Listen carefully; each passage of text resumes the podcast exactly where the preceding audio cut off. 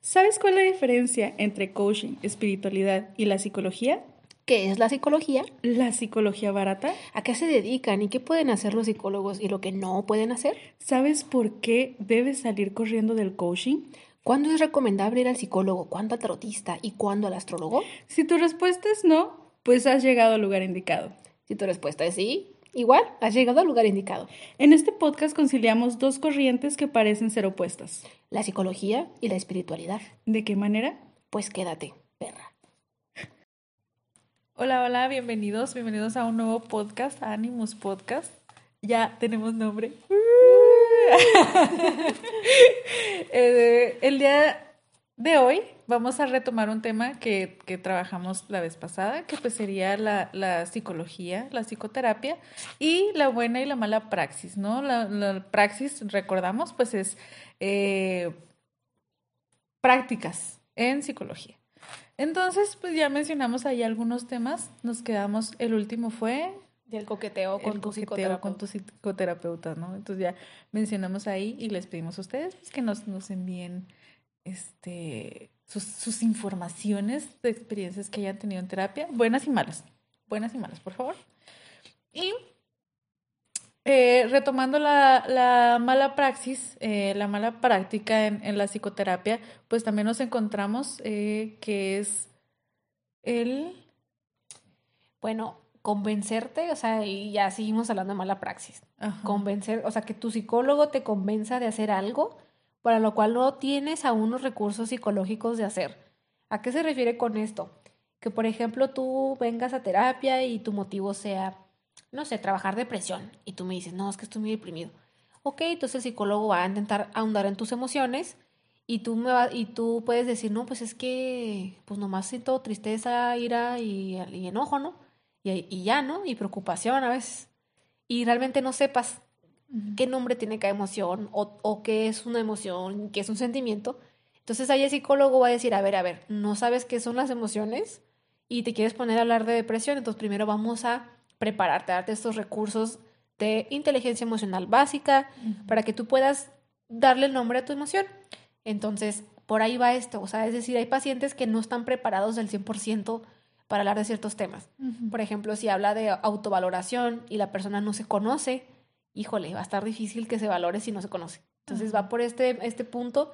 Tiene más que ver ahí el paciente que el psicólogo, si se fijan, ahí tiene más que ver el, eh, lo que ya trae el paciente, la edad que tenga, su experiencia y todo eso, pero se refiere básicamente a eso. O sea, híjole, mala praxis es que yo sabiendo como psicólogo uh -huh. que tú no estás preparado para tratar temas emocionales fuertes porque ni siquiera tienes inteligencia emocional y te pongo a hacer cosas que lleven, que conlleven eso, eso sería mala praxis.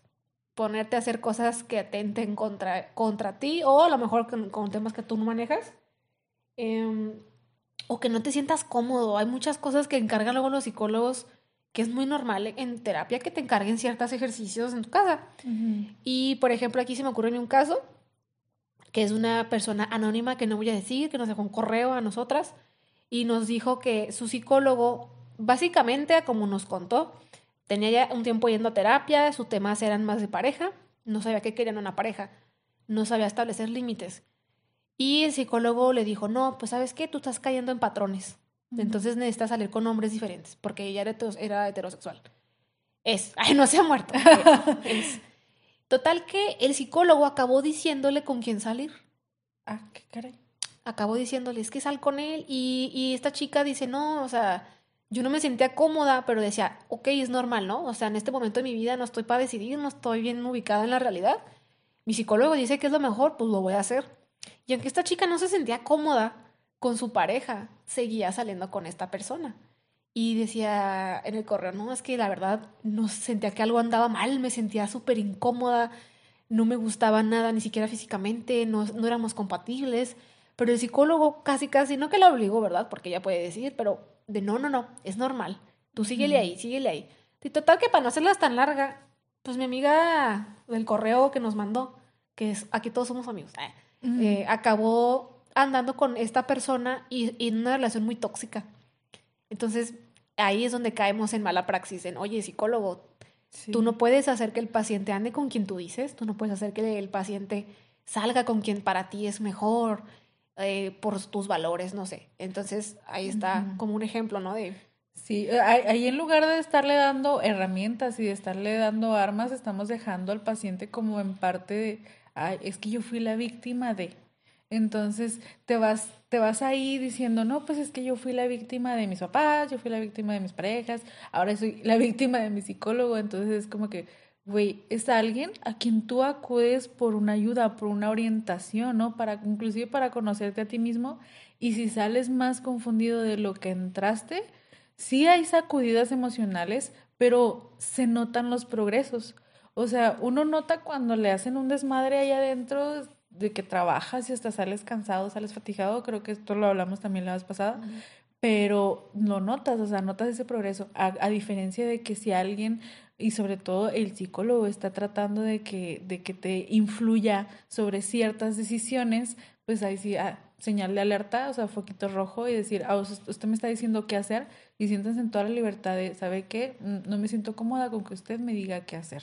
Sí. ¿Esto en qué me va a ayudar? ¿En qué me va a beneficiar? Siempre pregunten este, tenga la libertad de cuestionar el porqué de las cosas, porque eso también va a decir, ah, eh, ¿por qué me está poniendo este ejercicio? Ah, mira, pues este ejercicio te va a ayudar a, y ya inclusive tú haces la tarea más consciente, o sea, tú haces ese ejercicio un poquito más consciente porque sabes que te va a ayudar a eso, que es como, que es parte de lo mismo, eh, lo que te decía ahorita, de, de, hablar y de darle un nombre a todo eso que pensamos, sentimos, sabemos, hacemos.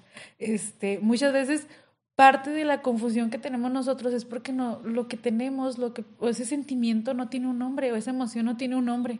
Entonces, o a lo mejor sí lo tiene, pero no lo conoces. No lo sabes todavía. Entonces vas a terapia para decir, oiga, yo siento esto, yo me pasa eso. O esa preocupación, esa preocupación. ah, es ansiedad. Ah, mira. Ah, ah, ah ansiedad. Entonces, si, si, si no preguntamos, pero también pues hay que tener cuidado sobre caer en esta mala eh, diagnóstico Mm, que pasa muy seguido de que tachamos a las personas y les queremos como que poner etiquetas, ¿no? De que, y esta persona eh, padece de ansiedad. No, mijo, o sea, hay, hay inclusive ciertos diagnósticos que, que requieren eh, un diagnóstico de un psiquiatra, no tanto de un psicólogo. Entonces, ¿qué es como, por ejemplo, muchas veces la depresión y la ansiedad tienen que estar recetados, o sea, tienen que estar diagnosticados exactamente por un psiquiatra y, y no es como que, ay, tengo ansiedad, ay porque créanme, me ha pasado infinidad de veces, muchachitas, chavitas, o sea, y, y hombres también, así que dicen, no, pues es que yo tengo depresión. Ah, ¿quién te diagnosticó? ¿Yo? Ajá, lo leí en internet, Google. Entonces, así como. Que a la tristeza le llaman depresión. Ándale, no me vengas. Es como que. Y yo no sé estar sola y me da ansiedad. Así como, güey, ni siquiera. Porque le pones un nombre a algo que no es ese nombre. nada más no sabes estar solo. Entonces, eso pasa muchas veces también con el mismo psicólogo, que tenemos un mal diagnóstico y nos vamos por la vida con esa etiqueta. Y es muchas veces esa etiqueta mal puesta de decir, ah, yo soy esto, yo tengo, yo soy, tengo trastorno bipolar pero en realidad no tienes trastorno bipolar, o sea, nada más mm, tienes un eh, evento disociativo, ¿no? Que necesitabas aclarar. Sí, y, con eso, fíjate, ahí también, esto, esto que dices de, es muy importante, preguntar. Exacto. Bueno, esta actividad, la verdad no entiendo para qué me la está aplicando, o me hace sentir muy incómoda y ya no quiero hacer esto. Ahí hay pues, esa libertad, pregunten. Y segundo, con el diagnóstico, si es que, si es que existe un diagnóstico, también desde que preguntar al psicólogo, oiga, este, tengo algún diagnóstico, ¿qué me puso? O sea, ¿puedo? ¿Me puede decir? Porque a veces sí hay un mal diagnóstico. Y el, el, psicólogo puede cegarse un poquito. Ahí tiene que ver con la inexperticia del psicólogo. Pero sí puede suceder eso de que, no, pues se dejó llevar el psicólogo porque tú dijiste que tienes ansiedad y, ah, pues tiene ansiedad. O, o aunque no sepas, yo, yo siento que tenemos que seguir un poquito esta intuición en terapia. O sea, cuando yo estoy yendo a tomar terapia, de que, y sabes qué, esto no me está agradando, esto no, no me estoy sintiendo cómoda con, con esto y comunicarlo, ¿no? Ser parte de esta comunicación asertiva de decir, ¿sabe qué psicólogo? Me hace sentir incómodo este ejercicio y por qué. no nada más así, ah, no, no quiero porque estoy incómoda. No, o sea, también dar una explicación, ¿sabe qué? No me hace, ¿por qué? Porque a lo mejor me mueve cosas este, de mi familia y, y eso no lo quiero tocar todavía, este, o, o sabe que este, siento que, que, no estamos avanzando en el modo que tenemos que avanzar. Entonces, como que tener mucho esa comunicación con el psicólogo, este, y, yo estoy un poquito en contra de, de, saber mi diagnóstico, o sea, a lo mejor sí saber mi diagnóstico, oiga, y, ya al final, así como, oiga, ¿y en qué trabajamos? Ah, pues mira, trabajamos en esto. Ah, ok. Sí. Ah, y, eso es parte también. Tú vas a, ver que es un buen psicólogo, ¿por qué? Porque te va a dar tu punto de inicio. Sí. Ah, tú llegas con el psicólogo, ah, mira, vamos a trabajar esto, y es como que un acuerdo entre paciente y psicólogo. Ok, ¿estás de acuerdo? Vamos a trabajar en esto. ah, tú vienes, ah, exactamente. Tú vienes conmigo, ¿por qué? Porque ah, te quieres conocer, quieres eh, tener mecanismos de, defensa estables, eh, comunicación, quieres trabajar emociones. tú, llegas con el psicólogo por, por algo tuyo, ¿no? E incluso tiene que explicarte. O sea, te tiene que decir, a ver, mira, estos son los motivos de consulta que vamos a trabajar, pero mira, para poder trabajar esto, tenemos que trabajar primero esto. Exacto. O sea, sí entiendo tu motivo, que sería a lo mejor conocerte más a ti misma, así que vamos a trabajar autoestima y vamos a trabajar autoconcepto. Y algo que no está en el motivo, pero lo tienen que trabajar primero, que es parte de justo de este punto, el que te ponga a hacer como, tareas que dices, ni siquiera tengo las herramientas, los recursos para trabajar esto y ya me está poniendo tareas como tipo primaria o prepa, así como ay, todavía ni siquiera sé sumar ni restar y ya me está poniendo ecuaciones. O sea, no manches. Eso se refiere más a este punto. Exacto. Y también siempre te van a dar como que tus herramientas, eh, o sea, las herramientas que tú tienes para poder trabajar ese proceso desde un principio. Ok, vamos a ver tú, Perla, qué eh, redes de apoyo tienes, qué eh, virtudes tienes para poder trabajar y esos te los van a ir recordando como que todo el proceso de terapia. Porque pues va a haber momentos en los que pues va a haber caídas, va a haber, va a haber, días difíciles en terapia, entonces vamos a regresar a esa parte de que, ah, mira, ¿te acuerdas cuando hablamos de esto? Entonces como que es esa, ese mismo acompañamiento, ¿no? Si, si tú en parte de tu proceso de, de, de tu terapia, o sea, llegas, te sientes como que solo desamparado o desorientado, es ahí en donde, ok, tienes que parar con tu psicólogo y decir, ¿sabe qué? Me estoy perdiendo, estoy perdiendo el hilo. Entonces, ya tú y él, o sea, pueden, ah, ok, aquí nos perdimos y volver a jalarlo, no volver Porque incluso, o sea, es que eso uno, a eso va a terapia, o sea, no sé, que no se malentienda eso. Tú vas a terapia a salir de una cierta zona de confort, porque ya no te funciona, o por lo que tú quieras, porque no entiendes, porque tienes dudas, lo que tú quieras. Y el, en, en, parte, sí, objetivos de esas tareas que te encargan los psicólogos es para que salgas de tu zona de confort, porque a lo mejor hay, hay como unas creencias distorsionadas que hay que arreglar y están a lo mejor medio pendejas y necesitamos darle claridad. Y sí, el objetivo es que te incomodes un poco, va a incomodar, pero uno sabe, o sea, uno siente y dice, no, es que esto es demasiado, esto ya no, no, esto me hace sentir muy incómodo. Eso es la, la gran diferencia aquí. Por ejemplo, con esta chica del correo, pues que decía, es que, ok, creo que es por mi bien, pero no se siente nada bien, no me siento a gusto, no me gusta, no, no le veo ningún beneficio a mí, para mí. Solamente me estoy sintiendo más mal de lo que estaba, siento que estoy, que no sé qué quiero, o sea, fue peor. A total, esta, esta cosa que, el psicólogo le dijo le perjudicó más de lo que le ayudó. Entonces ustedes también, sí, dense cuenta de que van a sentirse incómodos, pero hay, hay niveles. O sea, cuando ya es muy extremo, tienen que parar los tacos al psicólogo, pararle ahí el, el tema y decir, sabe que ya me perdí. Como dice Perla, ya me perdí, este, yo no entiendo para dónde va esto, no me está gustando, estoy súper incómodo, o me siento incluso con otras emociones, a lo mejor enojo, frustración, culpa, ansiedad. Esto que usted me está poniendo a hacer me está dando mucha ansiedad y no me gusta. O X. Entonces siempre, siempre tengan comunicación abierta, o sea, con su psicólogo. Su psicólogo debe poderles explicar por qué les está poniendo a hacer lo que les está poniendo a hacer, para qué es, y si él ve que a ustedes les faltan recursos, una buena praxis es no ponerte a hacer algo para lo cual no tienen los recursos. Al contrario, es mejor te voy a ir preparando, te voy a enseñar a sumar, a restar y luego ya la ecuación. No ecuaciones y no me importa si no sabes sumar o restar, ¿sí? Entonces, a eso se refiere así. Ese, ese punto esperamos que se haya entendido bien. Exacto. Vamos al siguiente punto. ¿Qué hacer cuando eres víctima de una... Espérame, ¿ese es el siguiente? Ah, ese, ya nos saltamos aquí ah. al... ¿Qué hacer cuando eres víctima de mala praxis? Que justo sí, ese es lo que abarca este, esta segunda parte, ¿no? El acabar de hablar mala praxis. ¿Qué hacer si hay esto en tu, en tu psicólogo, con tu psicólogo, mala praxis? ¿Qué hacer en estos casos? Algunas preguntillas que han hecho a veces, eh, mucha gente que no sabe bien qué onda con terapia. Y porque a veces la terapia no funciona. Esa es el, la protagonista de la noche, esa pregunta. ¿Por qué a veces la terapia no funciona? ¿Por qué ah. Ale, si es un buen psicólogo, está con maestría, no es un coach, no es un güey que estudió ingeniería mecatrónica y tiene un diplomado en psicología y se siente ya No, es un buen psicólogo, me lo recomendaron. y yo, no siento que aquí aplica el no eres tú, soy yo. Ajá, esa pregunta es nuestra protagonista de la noche y es lo último que vamos a tocar. Mientras vamos al, siguiente punto, que es el hecho de que es mala praxis que tu psicólogo te hable demasiados detalles de casos de otros pacientes. O inclusive súper peligroso, ¿eh? Y puede llegar a pasar, sobre todo en terapia de pareja, que, que se filtra información. Ah, es que mira, eso y eso, como, como dicen, ¿no? o sea, tu pareja es un espejo.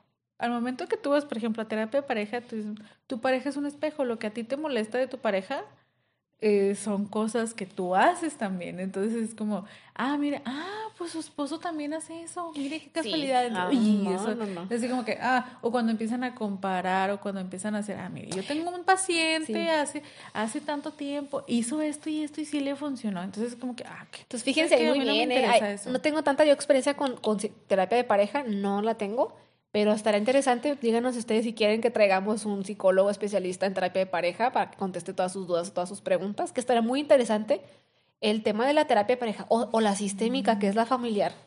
Que no, es que sabe que su hijo me dijo. Los este, roles que hay entre.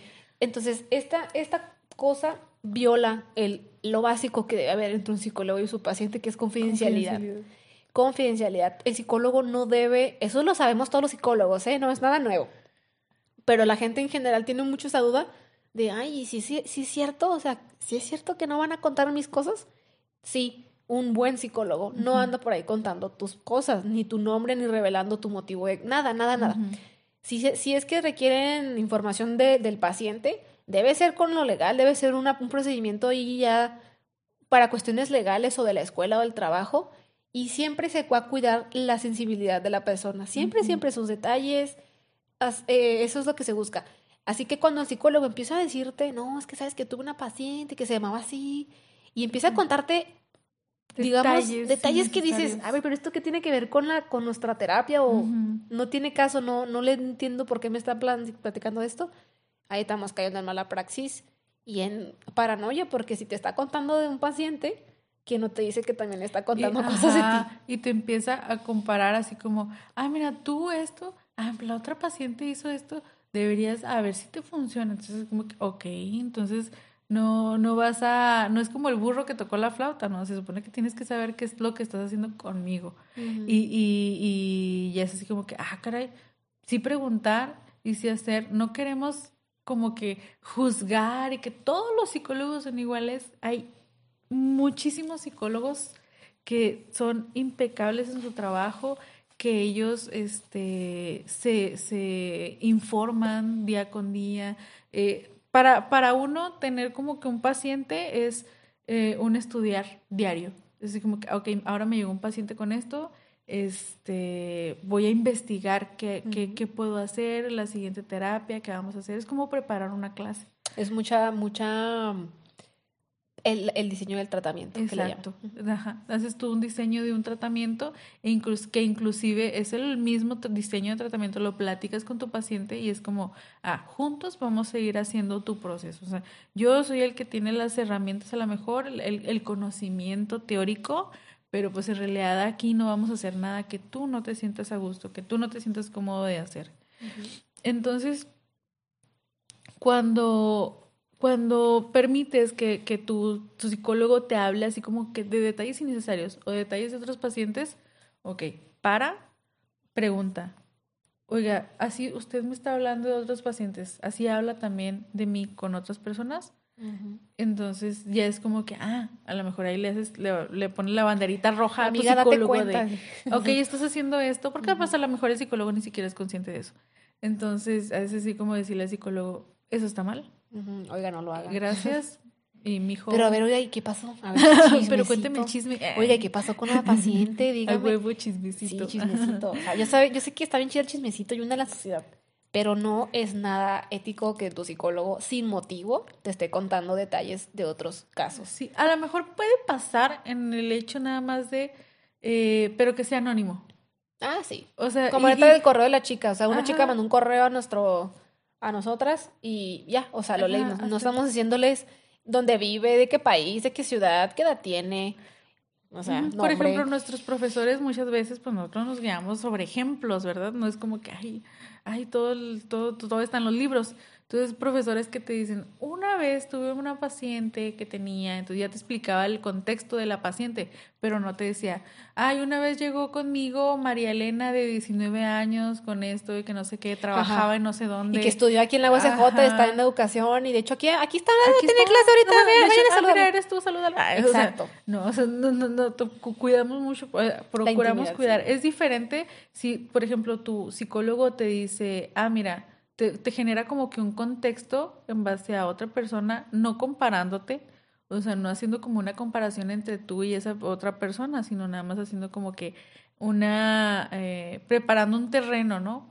O, o, porque puede llegar a pasar de que no tenemos como que el modo de introducir cierta información, entonces es así como que, ah, mira, Sí, o sea, Muchas veces y pasa esto y que no sé qué, entonces como que generas ese ejemplo para que haga clic contigo. Sí, pero es un recurso que a veces se usa. es como contarte un cuento y decirte, ah, mira la historia, como con los niños, que te cuentan un cuento para que tú te veas proyectado en el cuento y digas, ah, pues yo digo que esto estuvo mal por esto. Pero si te ponen nombres, fechas, lugares. Eh, ah, Entonces también, si te están sacando cosas de otros pacientes, pregúntale, oiga, ¿y para qué me está contando ese paciente?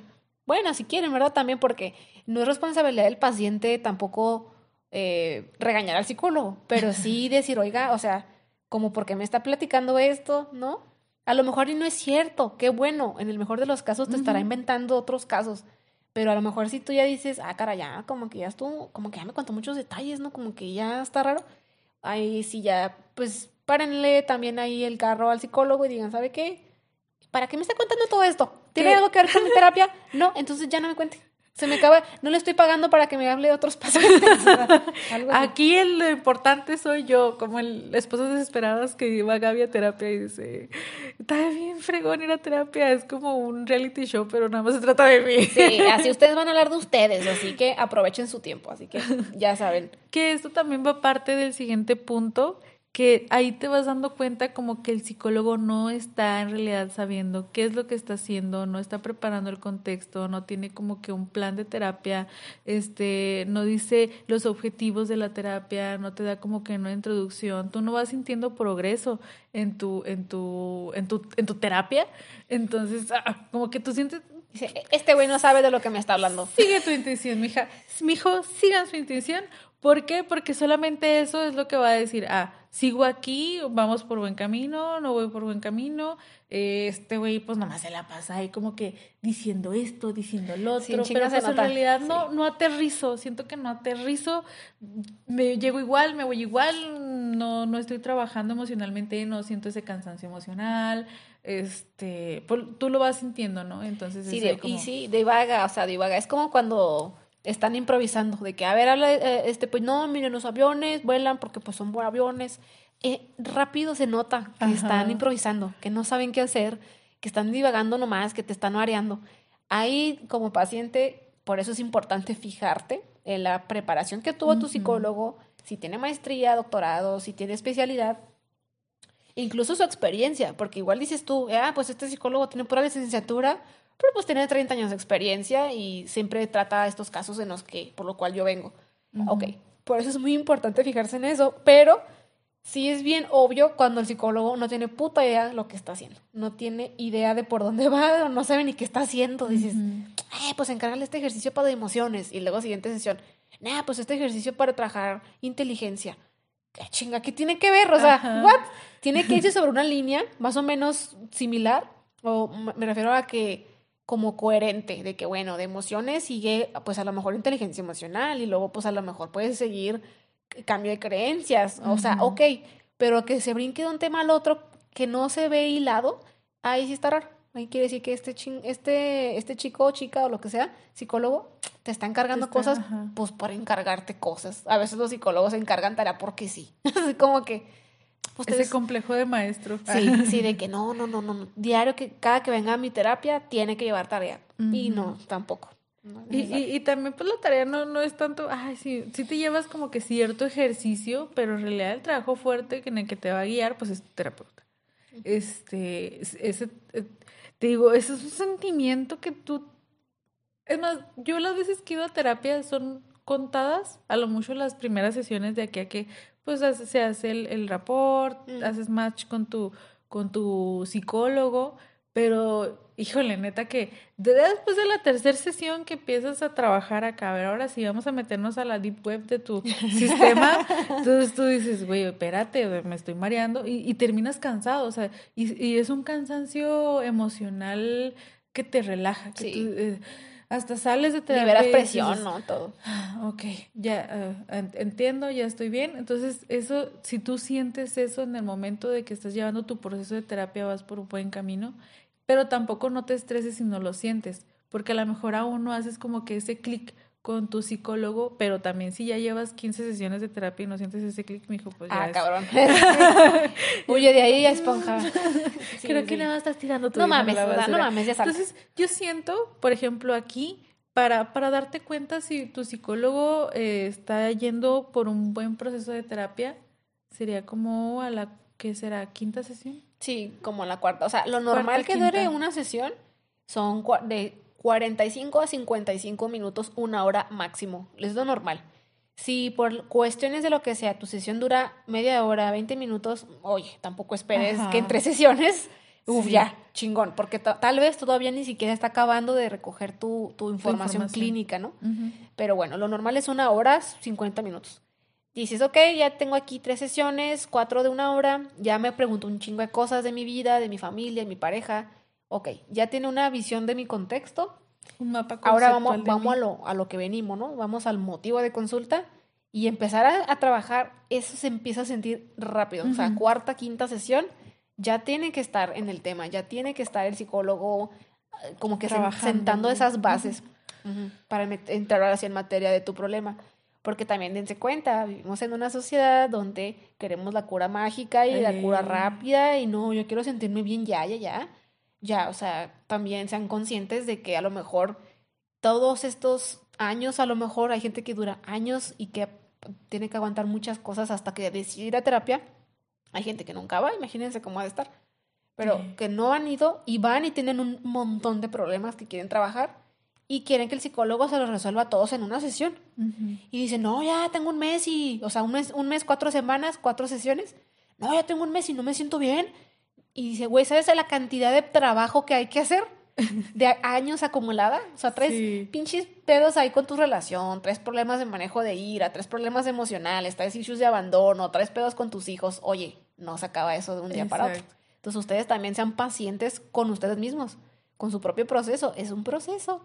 Así que tampoco se, se aceleren de que no, ya quiero resultados ya rápido. Todo depende de ustedes. Exacto. Y todo el material que traen para trabajar. O sea, el material es su, su propia información, es lo que ustedes aporten ahí.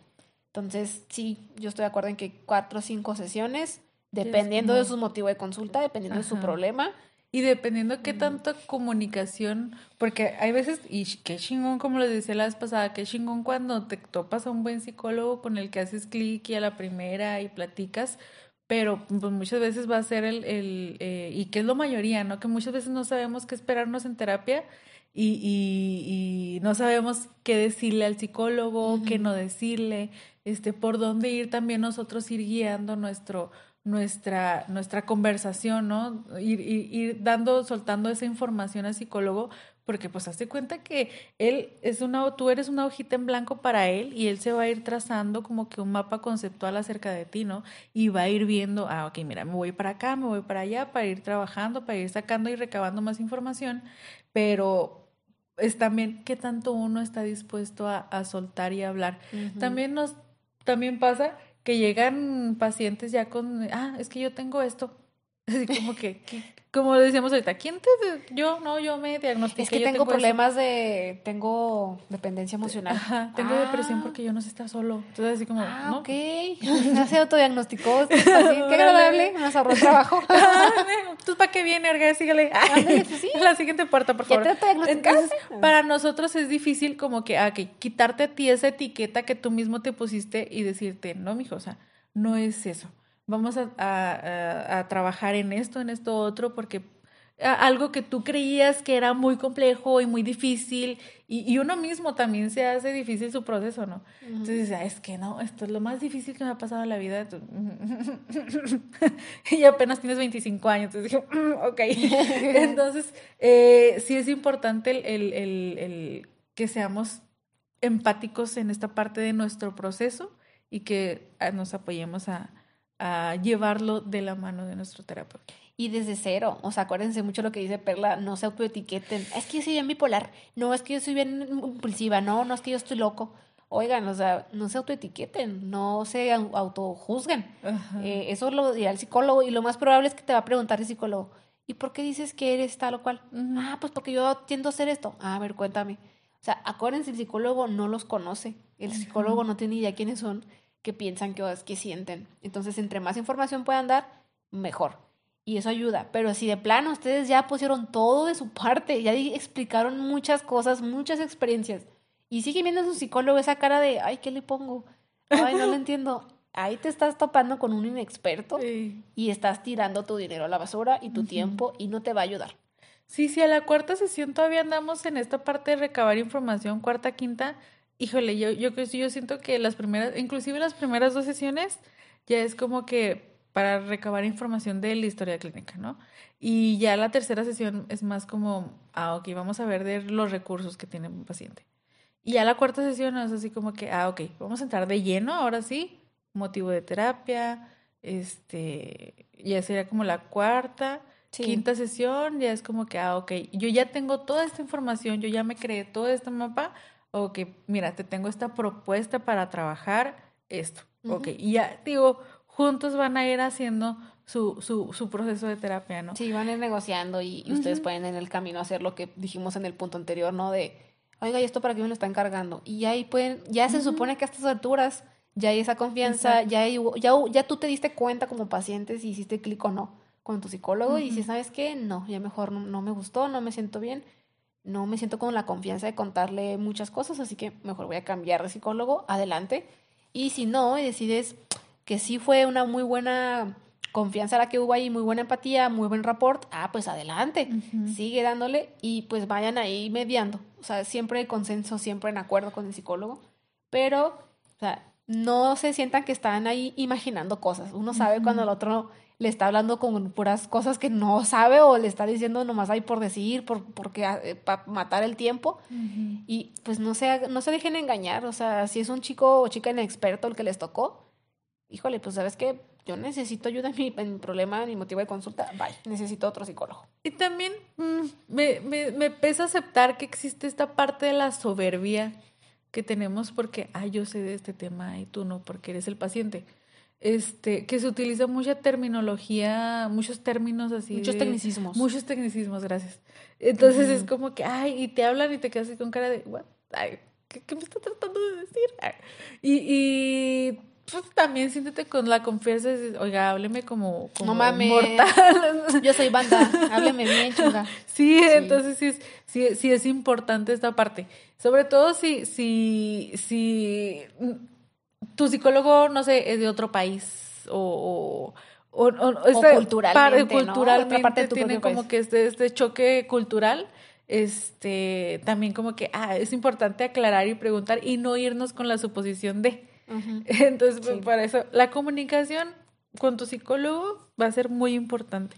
Sí, entonces ya, saben, no, no tengan miedo, pregunten. Y si no les gusta, si no están haciendo, si no se gustó, huyan de ahí. Entonces, el siguiente punto es súper corto y súper obvio y claro y conciso, que es, habla del un descuento. Esto yo no lo he visto pasar, pero me lo encontré mucho cuando estaba investigando sobre el tema, que el psicólogo te hace un descuento especial nomás por ser tú. Ah, la madre. O sea, que si lo mejor tu consulta costaba no sé cuánto puede costar una consulta, 30 dólares, un ejemplo, que serán como que 600 pesos, 500 pesos. Ah, no, este, y tú no puedes pagar la consulta. No te preocupes, págame 100, págame 100 pesos, págame 5 dólares. ¿Pero por qué? No, no más. Ah, caray. Porque, porque me haces un descuento. Eso está muy rarito. No es algo malo per se, es como más eh, puede, puede dar lugar a que ocurran otras cosas, puede dar lugar a que el paciente, si no se siente a gusto con ese psicólogo, se sienta obligado a seguir yendo. También nos habla mucho de esta dinámica de poder.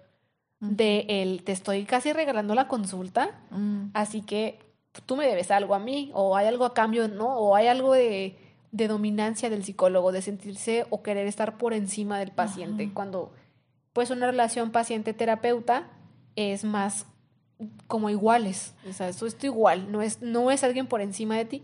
Y esta cuestión del dinero, del que te cobre menos, sin motivo, o sea, porque se puede entender si tú le dices al psicólogo, yo estoy súper a gusto con usted, pero ya no puedo pagar la terapia, y que de él nazca decir, Ajá. no te preocupes, mm, te hago un descuento por mientras y cuando te recuperes ya me pagas lo normal, o algo así.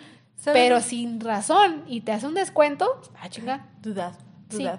¿Sabes dónde siento que podría aplicar? A lo mejor no hacer un descuento, pero sí podría aplicar sobre todo esa parte de, de sentirte obligado a ir porque es gratis cuando es de gobierno o cuando es por parte de una institución que el- la institución te brinda esa ayuda de que, ah, mira, como por ejemplo como es Casa Amiga aquí en Juárez, ¿va? Y, y a lo mejor pues en otros institutos de, de eh, las mujeres que han sufrido violencia, que, que en base a la demanda de divorcio también les piden que vayan al psicólogo y el psicólogo pues muchas veces es parte de la misma institución, Mm, pero pues no te sientes a gusto yendo con el psicólogo de esa institución. Entonces es como que tú dices, bueno, pero es gratis, ¿no? Me lo está Exacto. regalando la misma Tipo, no puedo exigir nada porque es gratis. No Entonces- puedo quejarme. Ahí tú, pues puedes, y si estás en la disposición económica y de tiempo para poder, ¿sabes qué? Mejor me pago yo un psicólogo por fuera y, y, y ya, o, o buscar también ese apoyo, ¿no? De, pues, ¿sabes qué? Sí eh, me interesa tu ayuda, pero no con esta persona, no. Y, y, y es parte también, yo siento, de esa cultura del mexicano que tenemos muchas veces que cambiar y sobre todo del, del, del gobierno, ¿no? El apoyo psicológico que muchas veces se da en las instituciones no es el adecuado. porque Pues, pues que agarras al primo, del tío, del sobrino, de que, ah, pues, pues ponte a dar terapia ahí en el... Y, y o el del IMSS ahí, el da. del IMSS que te da chochos. Ajá, Entonces, si tú realmente estás interesado en tu salud emocional, si es gratis y no te da clic, pues mejor paga algo por fuera, pero tú bien sanito. Sí, no gastes tu tiempo en eso. Porque puede Sí. ser contraproducente. Sí, de hecho. Y sí, es súper obvio. O sea, sí, no. Obviamente que situaciones puede haber miles, o sea, diferentes por las cuales sucedan estas cosas de descuentos u otras de mala praxis, las que sean. O sea, hay muchas situaciones, pero dentro de este punto del, del dinero, si no hay una cosa em, que pueda explicarlo y solamente te haces descuento porque sí, eso está muy raro. O sea, eso es mala praxis. Sí. A lo mejor no es motivo de que te vayas de ahí, pero sí es de que, oh, chinga, aquí hay un- una cosa que tiene que ver con el poder, con el... No me puedes exigir nada porque te estoy des- descontando o te estoy obligando a venir porque te lo estoy descontando o algo así. Entonces es como un motivo de desconfianza. Más que de hui- hu- huir de tu psicólogo, es más de desconfianza. ¿no? De- ajá. Y vamos con el último punto, que ¿Qué también es muy importante, muy importante. Uy, no canalizar. Muchas veces como, como psicólogos y, y ay, a veces me da, me da dolor de verdad dar este tipo de información, pero, pero hay, hay psicólogos y, y esto va más parte de las instituciones, ¿no? Cómo vamos educando al, al psicólogo a, a trabajar este, con, con tu paciente. Este, los miran como dinero. Sí, como clientes. Entonces también. dejas, dejas de ver, dejas de ver la parte humana, como decía John, ¿no? Cuando sea eh, domine todas las técnicas, maneje todas las corrientes, pero cuando sea, eh, cuando toque el alma humana, sea tan solo otra alma humana, ¿no? Entonces va, va parte, no sé si lo dije bien. Sí, algo así. Algo así decía él. Quien pero- sepa la frase, póngala ahí Póngala en los ahí, comentarios. escríbala. Este, pero yo tengo esa, esa convicción de decir, ¿sabes qué? Yo, yo tengo algo tan importante en mis manos que es tu psique, tu bienestar emocional, y, y no tienes que jugar con eso. Si yo siento que tengo un, un conflicto con ese tema, a lo mejor que tú traes, por ejemplo, en lo personal, yo no podría trabajar con, con niños eh, abusados Ah, sexualmente. Entonces yo decía, no, yo en la vida, ¿no? O sea, yo en la vida podría trabajar con, con un niño que, que haya sufrido de algún abuso. Este, y hay psicólogos que sí, o sea, que lo manejan muy bien, que lo trabajan, que saben, conocen las técnicas perfectamente. Entonces yo no lo podría hacer. Y esto va aparte de yo qué tan capaz me siento de trabajar con esta situación, ya sea por una situación personal y que genera esta aprensión de yo como psicólogo con mi paciente de, y es que no lo voy a dejar ir porque esta persona pasó por lo mismo que mi mamá. Uy, sí, proyectándose allí. Se te proyecta el, psicólogo en ti o, o, en un familiar, entonces no, no te va a dejar ir por esa parte este, o porque no tiene las herramientas, o sea, o no es de la corriente. O simplemente también se puede referir a esto de, ok, viene esta persona y trae un motivo de consulta que, híjole, a mí se me hace que este motivo de consulta no es aquí, es con un psiquiatra. Ándale. Eh, pero no a huevo que se puede curar con terapia. Que, por ejemplo, tenga una, una cuestión de que le falte algún tipo de neurotransmisor en el cerebro, una hormona, y por eso le esté causando un chingo de problemas y el psicólogo sea consciente de eso, que tu problema es un poquito más médico, un poquito más psiquiátrico, pero no te canaliza. Canalizar es justo eso, el que te mande yo a otro profesional para que también te trate. O que a lo mejor tu problema no es conmigo, psicólogo, es con un psiquiatra o es con un médico. U otro profesionista, a lo mejor estás comiendo muy mal y, la, y tu problema es más de nutrición, de nutriólogo. Entonces dices, ok, ¿sabes qué paciente? Necesitas ir al nutriólogo y yo también, y terapia, pero necesitas ir con un nutriólogo. Ajá. Entonces, hay veces en que el psicólogo no canaliza, justamente como dices tú, porque están más enfocados en, nada, ah, dinerito, dinerito, o a lo mejor otra cuestión, es el la ego, la soberbia de no, yo puedo con todo, a huevo que con terapia sale, a huevo que con terapia sale, y no es así. Entonces también eh, eso está muy triste porque es bien difícil que un paciente detecte eso, o sea, es bien difícil que el paciente diga, ay, usted me tenía que canalizar y no lo hizo, porque no saben, porque muchos pacientes no saben que su problema a lo mejor es más de hormonal y es más de un psiquiátrico, perdón, de un psiquiatra o de un médico, no tanto con terapia. Y hay gente que a lo mejor cree que todo es con chochos y, y, no considera la terapia para nada. Va con el psiquiátrico, el psiquiatra, otra vez va al psiquiátrico, va al psiquiatra y el psiquiatra sabe que eso es un, con un psicólogo y tampoco lo canaliza. Entonces caemos, caemos, como en esta lucha ahí de áreas de que no, no, no, a huevo que con chochos, a huevo que con chochos, y el otro no, a huevo que con terapia, pura terapia. Y hay muchas cosas que realmente son con varios profesionistas a la par. Entonces, eso está muy difícil este, de detectar como paciente, del saber que te tienen que canalizar. Eso lo sabe tu psicólogo, eso no lo vas a saber tú. Entonces, esto es más una jalada de atención o de orejas a los, a los otros psicólogos que andan por ahí escuchándonos de, oye, si tú sabes que este problema hay que canalizarlo, hazlo, hazlo, hazlo adelante, porque vas a afectar a la persona, no la vas a ayudar. No va a poder salir. nos podríamos hacer una red de apoyo. Yo siento que esta lucha de que, ay, es que esa soberbia nos está matando en, en esta profesión. Es, es, algo que está matando la psicología, esta soberbia. Yo todo lo puedo. En Cristo que me fortalece. Yo todo lo puedo. O sea, yo, yo soy súper chingón y que yo soy la, la, la mera verga para esto y para el otro. Mi hijo, no. O sea, y menos si te acabas de graduar.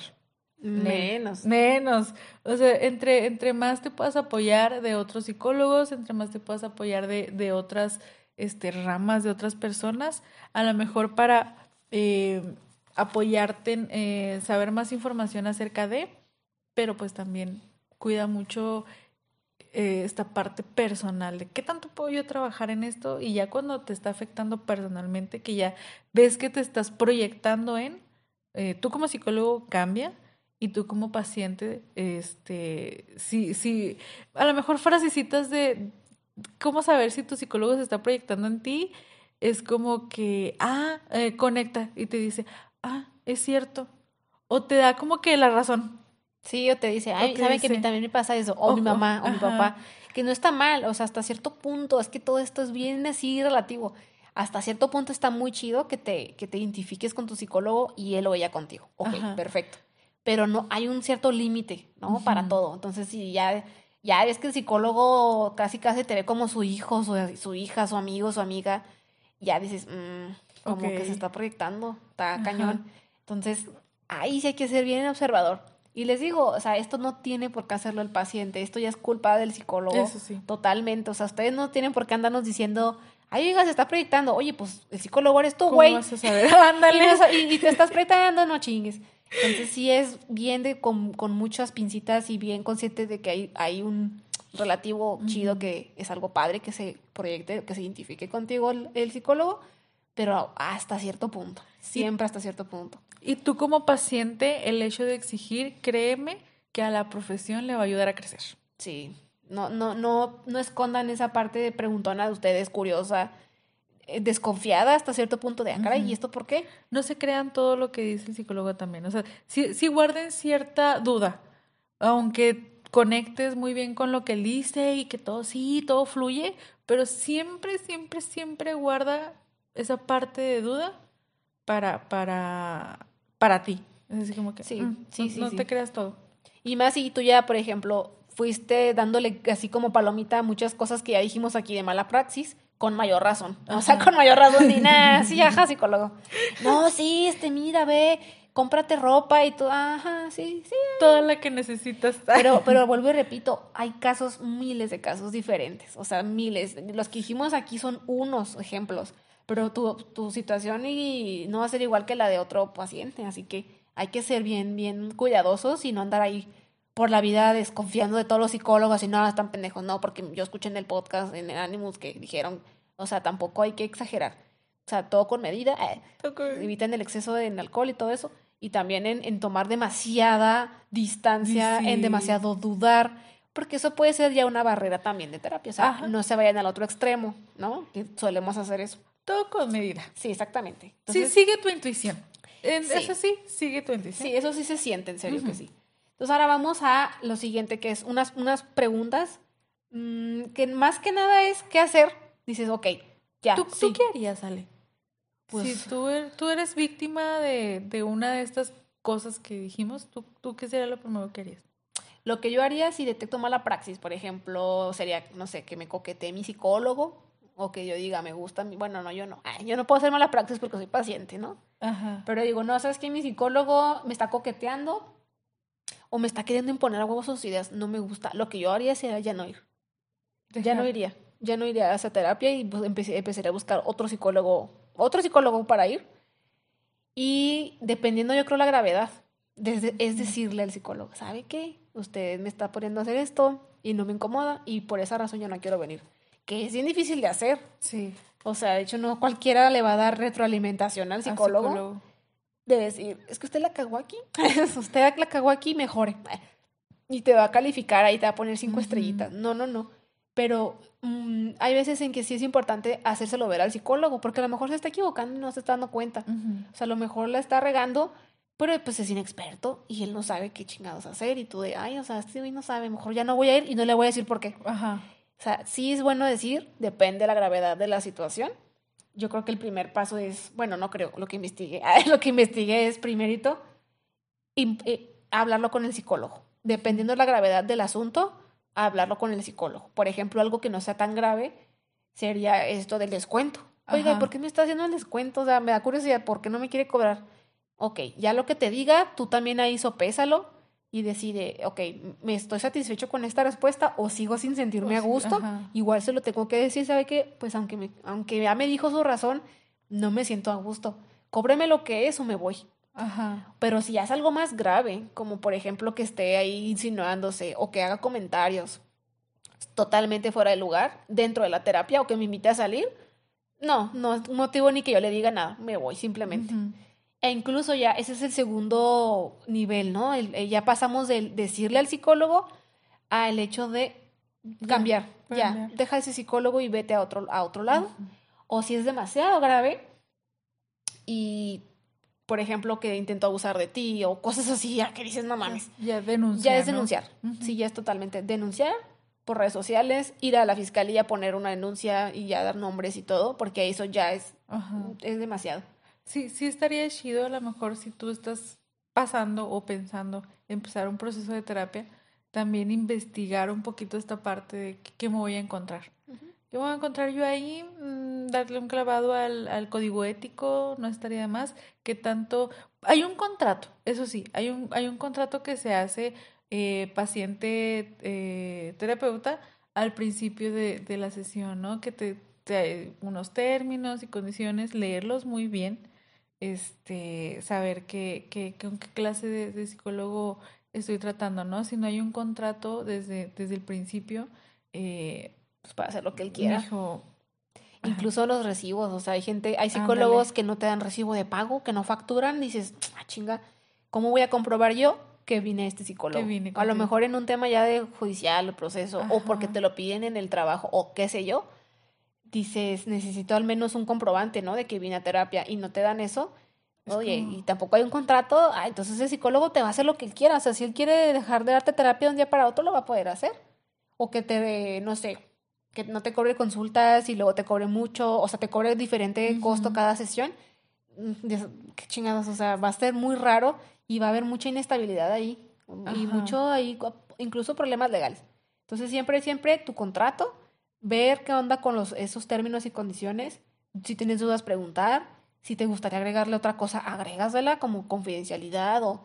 Que de hecho todos traen eso. Cualquier contrato de confidencialidad con un, con, un psicólogo nuevo debe tener algo que tiene que ver con confidencialidad, siempre. Sí. Entonces, eso tiene que estar ahí sí o sí.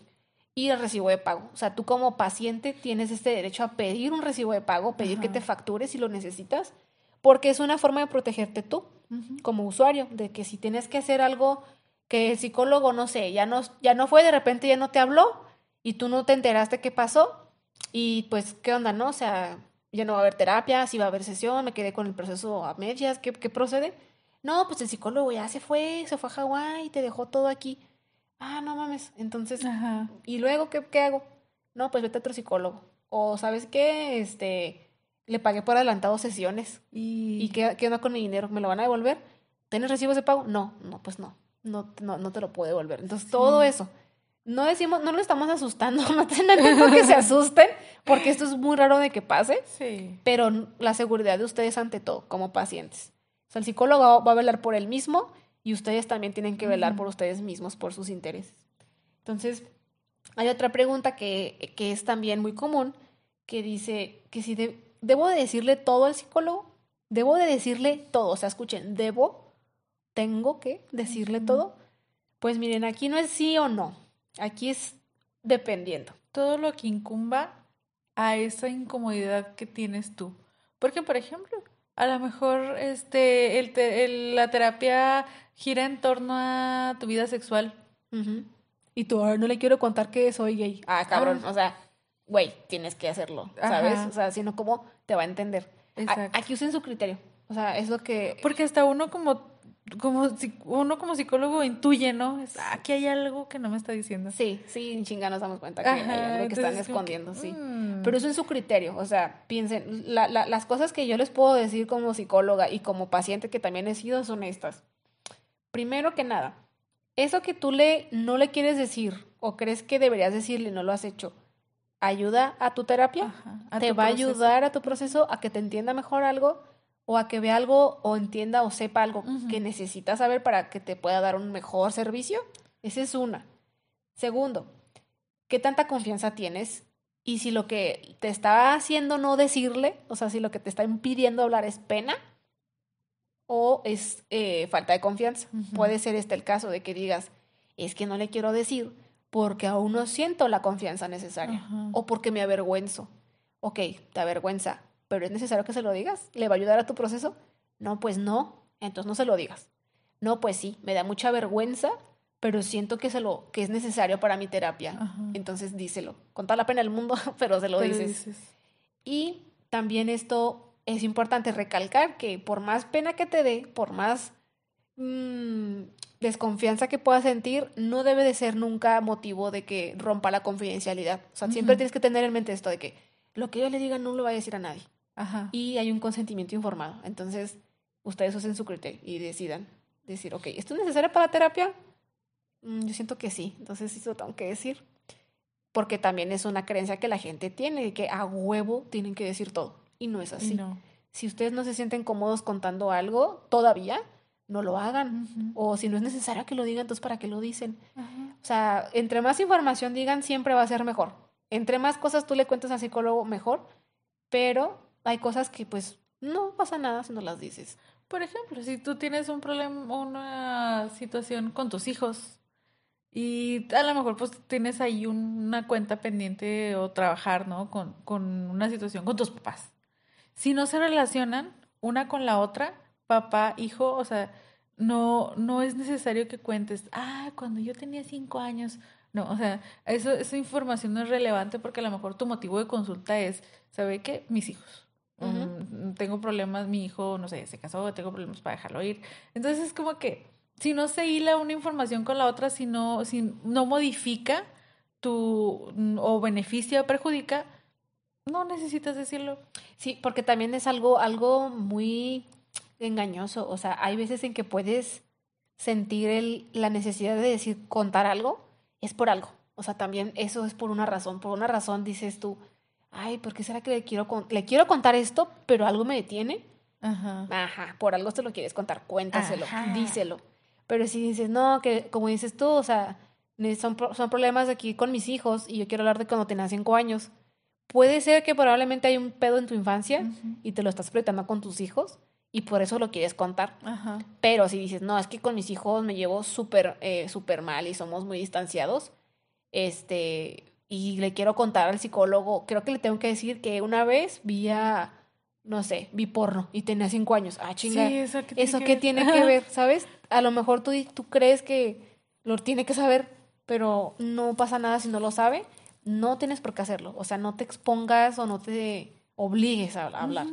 Pero ojo, sí es importante. Entre más información den, mucho mejor. Ajá. Entonces ahí usen su criterio. Igual, no se vayan al extremo de no, no, entonces nomás le va a contar lo puro del motivo. Que, que de igual manera el, el, mismo psicólogo va como que, va como que dando pie a la conversación. Sí. O sea, uno, uno va a ir haciendo su mapeo este, y, y, y, vamos a ir recabando la información que requeremos requerir. No es como que, que, ah, pues platíqueme todo ya, yo aquí me voy a estar sentado una hora y, y usted nomás va a estar hablando. Callado, o sea, existiendo, Uno como que va a ir viendo, va a ir haciendo preguntas, va a ir hilando información, va a ir haciendo como que esas conexiones. Entonces, mm, tampoco no es como que vaya a llegar y yo voy a hablar este, todo el tiempo, ¿no? O sí, el psicólogo te va a preguntar, y, pero así hay cosas, mira, aquí me acabo, me acabo de acordar, hay cosas que dices, ay, güey, le cambian toda la perspectiva al psicólogo. A mí me pasó muchas veces en diferentes casos que sus motivos eran diferentes. Que unos iban por problemas de pareja, que otros iban porque no se podían llevar bien con su jefe, que otros iban porque no se conocían a sí mismos.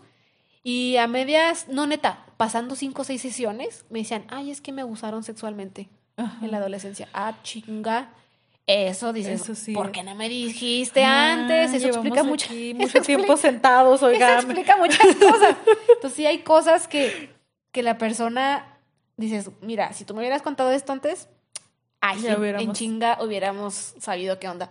Y sí te cambian muchas perspectivas. O el hecho de, decir, no soy de este país. Simplemente el ser migrante, ya, cabrón, este güey trae otro contexto cultural. Exacto. Y yo aquí asumiendo que es de aquí, de Juárez, de, de lo que sea pero pues ahí pues hizo mal su chamba de, de información clínica, que es una de las primeras cosas que te preguntan, ¿no? Pero sí hay cosas que dan mucho más sentido al proceso, o sea, como eso del abuso. Eso es bien común, el abuso sexual, que no lo dicen y no lo dicen y no lo dicen, que obviamente es difícil contarlo, no es algo sencillo, así que... Porque creemos que no va a afectar, o sea, sí, ay, no, pero ¿qué tiene que ver con mi autoestima? Ah, exacto, ¿cómo te explico? Tiene todo que ver. Entonces, les, les digo, o sea, se han equilibrado, eso es su criterio, y si ustedes para empezar ya están sintiendo que lo quieren contar, por algo adelante, adelante, cuéntenlo, no pasa nada. El, el, el cerebro sabe, sabe, sabe. Entonces ahora vamos a la última parte ya, de cómo bueno, más bien porque a veces la terapia no funciona.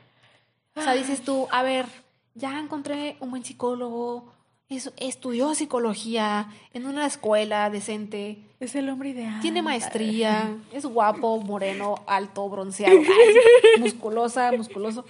Y dices, ok, ¿qué pasó? O sea, hicimos un buen, hicimos un buen match o no. Güey, siento que estás escribiendo una relación.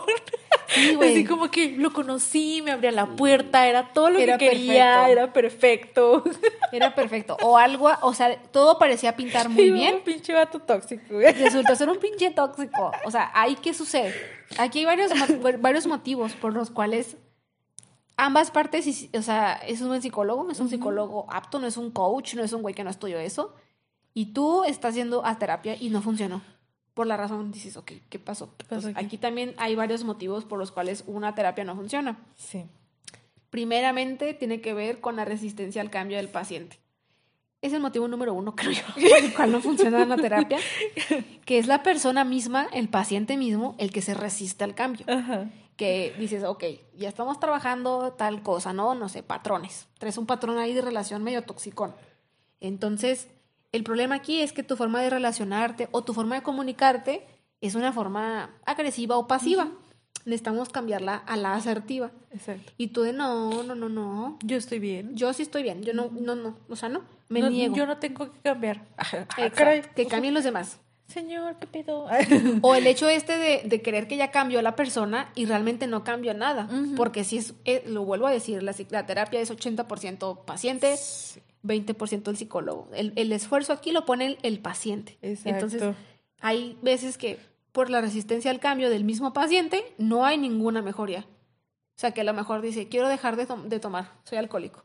Ok, y ya dejaste de tomar. ¿Y cuánto tiempo tienes que no tomas? No, pues tengo una semana.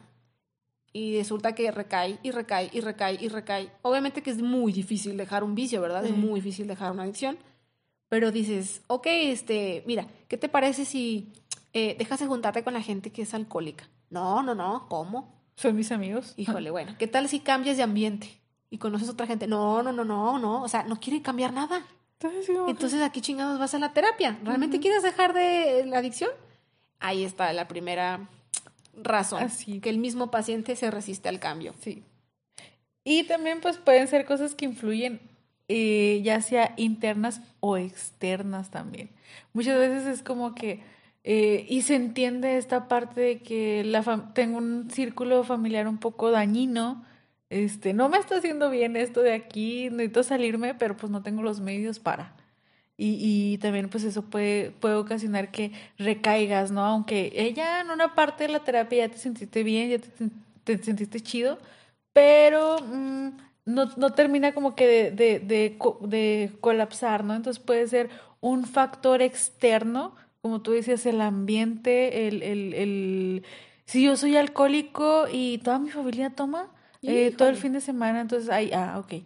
¿Sabes qué? Pues también es va esta parte de que mi familia, que tanto apoyo externo yo tengo, ¿no? Incluso esto va de las redes de apoyo que yo vaya a tener este, en mi proceso de terapia, el psicólogo también tiene que, que, ver esta parte de quién va a estar contigo acompañándote afuera del consultorio. Sí, o sea, aquí también es, esto involucra ya otro punto, que es este del eh, los cosas externas al paciente que le dificultan su propia mejoría. Por ejemplo, esto de las relaciones, eso tiene mucho, pasa mucho en relaciones, de que dices, no, es que sabes qué, yo soy una persona muy pasiva y quiero dejar de ser pasiva. Y toda la familia es bien agresiva, o la pareja es bien agresiva. Y entonces dices, a ver, ¿de qué te sirve venir aquí a trabajar esa pasividad, quitártela y ser asertivo si a la momento en que tú te vas a tu casa con tu familia vuelven a, caer estos patrones de agresividad, necesitas alejarte de ahí. O incluso otras cosas, a lo mejor el, el tema de las adicciones es muy frecuente que suceda, o el decir, oye, ¿sabes qué? Este, mi marido me hace violencia emocional.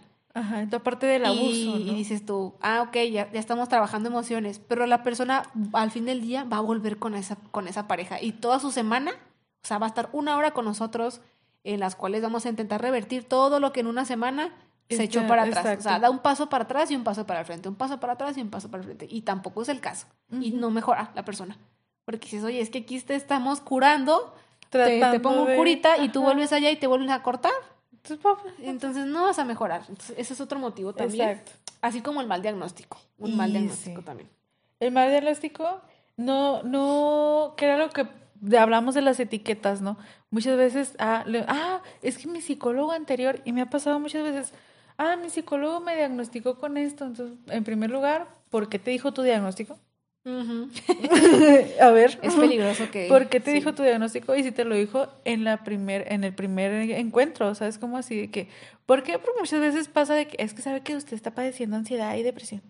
Entonces ya te vas como que eh, ya, y no funciona la terapia. ajá, ya te ves como alguien depresivo o con ansiedad. Exactamente, ya. yo, es que yo tengo depresión y ansiedad. Entonces ya tienes como que 50 años, nunca retomaste tu terapia y te quedas con esa, yo tengo depresión y ansiedad. Entonces, a lo mejor cuando más fue un momento que estuviste pasando, fue unos, eh, no a lo mejor una crisis de ansiedad, pero sí rasgos de pero no, no, no te afectaba en, en, nada. o un episodio, o sea, fue un, episodio, de ansiedad, no fue un cuadro completo. No, un cuadro completo, no tienes, no cumples con todos esos criterios, ¿no? Y ya te vas con esa idea de que... De que tú eres esto, tú eres lo otro. Entonces ya te vas, digo, con esa etiqueta este, de, ah, ansiedad, depresión. Que es lo más común, por eso yo digo, digo esas dos. Este, y tener como, como esa un mal diagnóstico porque a lo mejor él te está aplicando tareas para una cosa, pero en realidad tú lo que necesitabas era otra cosa. Sí, total. Eso es una forma también en que no funcione la terapia, no va a funcionar, así que te digo, o sea, lo que les decimos, mm, pongan mucha atención en lo que esté en sus manos. Si está escuchando a un psicólogo, está escuchando a un paciente o alguien que quiere tomar terapia, hay cosas que están en manos del paciente, hay manos que están, eh, hay cosas que están en manos del psicólogo. Entonces, igual otra, otra cuestión es no querer esforzarse. O sea, el psicólogo a veces hace todo lo que puede y te motiva, intenta que hagas esto u otro, no te deja ninguna actividad, todo lo quiere hacer en consultorio, no sé, se acomoda al paciente y por más que el psicólogo busca y busca y busca y busca, el paciente no se esfuerza. Así que, por ejemplo, no sé, este, soy adicto a la comida. Ok, y ya te puso mil formas, mil cosas que puedes hacer y no, es que no, no puedo, no puedo hacerlo. Y te pones como en este mod de, ok, es que yo le estoy pagando para que usted me resuelva mis problemas. Exacto. No, ¿cómo te explico? Yo son meses pagando para yo ser tu guía.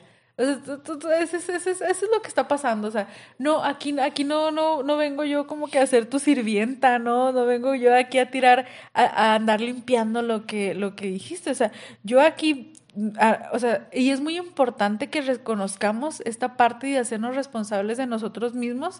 Tú vas a terapia a conocerte, a conocer tu proceso, a, a interiorizar, a, aprender. y a saber exteriorizar lo que tienes, a ser consciente, ese inconsciente y, trabajar, o sea, es como... y ese esfuerzo. Ese esfuerzo, exactamente. El, psicólogo es, y es importantísimo que quede claro, es una guía. Nada más, o es alguien que estudió, que tiene esas herramientas para que tú puedas este, mejorar, tus problemas. resolver. Él, él, te va, tú a lo mejor, como te decía ahorita, tú no tienes el nombre eh, a esa emoción, entonces tú vas ahí a ponerle un nombre, a decir, ah, esto es lo que pasó.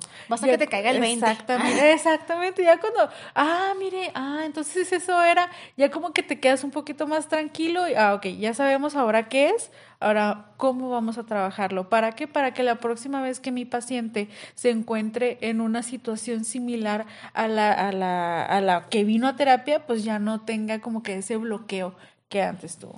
Sí, y de hecho, este, este del no querer esforzarse, hay mucha, puede haber confusión con el punto que hablamos ahorita de la mala praxis sobre la em, que el psicólogo te haga, te encargue o te haga hacer tareas que están fuera de tu zona de confort, ¿no? O sea, del excesivamente incómodo, esto que me está poniendo a hacer. Ese es donde hay que saber usar también el criterio. O sea, te va a hacer cosas, eh, te va a poner a hacer cosas que te van a incomodar pero son necesarias. Ajá. Y hay cosas que de plano dices, no, esto sí, esto sí no lo puedo soportar, no lo quiero hacer. Sobre todo cuando hablamos de fobias. cuando alguien tiene fobia al agua, fobia a algún bicho, cosas así. Ay, no, eso sucede muchísimo que el paciente quiera salir corriendo. Y el psicólogo tiene que estar con el paciente para tratar ahí. Ok, se entiende. Pero hay casos en los que sí es sacarte de tu zona de confort y tú eres el que está de, ay, no, no, pero ¿por qué? No, yo sí estoy bien a gusto, no quiero, no quiero hacer ningún esfuerzo por cambiar. En, lo, en nada, o sea, no, que lo haga él, o sea, si es una terapia de pareja a lo mejor, pues alguno de la pareja que no quiera poner de su parte, o si es una terapia sistémica familiar, pues que los papás o los hijos no quieran poner de su parte. O sea, hacer terapia es esforzarse, o sea, es, es esforzarte en forjar tu propia tu propio yo nuevo, ¿no? Y eso lo hace el paciente. O sea, el, paciente va dando el golpecito con el cincel y el psicólogo le va diciendo por dónde. Requiere, Nada más. Requiere esfuerzo y compromiso. Sí, entonces hay que ser esfuércense en su terapia. No se mame con el psicólogo, no se mamen, pero sí permitan ese, ok, me voy a salir de mi zona de confort un ratito. Eso es lo que, lo que se busca, ¿no? Igual tiene que ver con la motivación. Ándale. O sea, hay veces que la motivación con el, con el, con lo que te causa ir a consulta no es tan alta. a veces que está la motivación, eh, pues... O, o, vas como que en un mod de, ay, hoy tengo esto y, y, ¿sabes qué? Estoy súper depre porque terminé mi relación y mi relación lo hará todo y, y vas con ese mod a, a, tu terapia, ¿no? Entonces, pero ese es el primer encuentro y a lo mejor ya la siguiente vez que yo vaya a terapia tengo otra cosa y, y, se entiende, ¿no? O sea, ya, ya, no sientes, ya no sientes como que la motivación de hablar, ay, ¿sabes qué? Pero no, ya no me siento tan mal porque terminé con ese güey. Es más que bueno que terminó. Entonces tú te quedas así como que, ah, ok, yo ya tenía mi, mi proceso de terapia a la basura, güey. Ah, bueno. ahora ya no quiero hablar de mi relación, ahora quiero hablar de mi autoestima. Me siento muy mal conmigo misma hoy. Ajá, entonces, o sea, y se entiende esta parte de que, ay, ¿sabes qué? Es que me siento muy conflictuada porque pasó esto o, o, que tú quieras gastar ese tiempo, ¿no? A final de cuentas, pues es tu tiempo y tú decides en qué gastarlo. Pero sí es importante, si tú quieres llevar un buen proceso de terapia y, y que tenga ese resultado, sí, eh, no a lo mejor aprende a tener motivación, pero sí que sea una motivación el proceso por el cual tú vas a pasar, o sea, que tú te emocione también, oye, yo quiero llegar a ese otro lado de la línea, o sea, yo quiero brincar esto que me está, quiero trascender esto que me está creando un conflicto, esa es la verdadera motivación que debes de tener. Sí, exactamente. Y hay otro punto también que tengo aquí, que es la defensividad, o sea, la resistencia al cambio es una cosa, el, el, decir, ay, no, no, no, pero esto yo no quiero cambiarlo porque siempre he sido así y no quiero cambiar. Pero la defensividad ya tiene más que ver con el sentir que el psicólogo te está atacando. Ojo aquí, o sea, muchas veces cuando, cuando vas a terapia, lo que hay que cambiar son creencias, muchísimas veces. Así. Entonces dices, ok, voy a ir a terapia, estoy dispuesto a esforzarme, estoy motivado, tengo bien clarito mis motivos de consulta, no me quiero resistir al cambio, estoy dispuesto a hacer cosas. Y, y resulta que el psicólogo te empieza a decir cosas que van en contra totalmente de lo que tú crees, de lo que sea. A lo mejor tú puedes creer que, pues no sé, ponle, tú eres una mamá y tú para ti los hijos tienen que obedecer, porque sí, así. Y el psicólogo te dice, híjole, pues no, los hijos son seres autónomos, son gente independiente. Evidentemente tú los cuidas antes de los 18, antes de, bueno, de, antes de que sean mayores de edad, pero hasta cierto punto tú no puedes obligar a tus hijos a que te obedezcan ciegamente. O sea, tienes que hacerles que razonen, bla, bla, bla. Y entonces esta idea de, de, ti como mamá de no chinga, no, los hijos tienen que obedecer porque sí, porque a huevo que sí.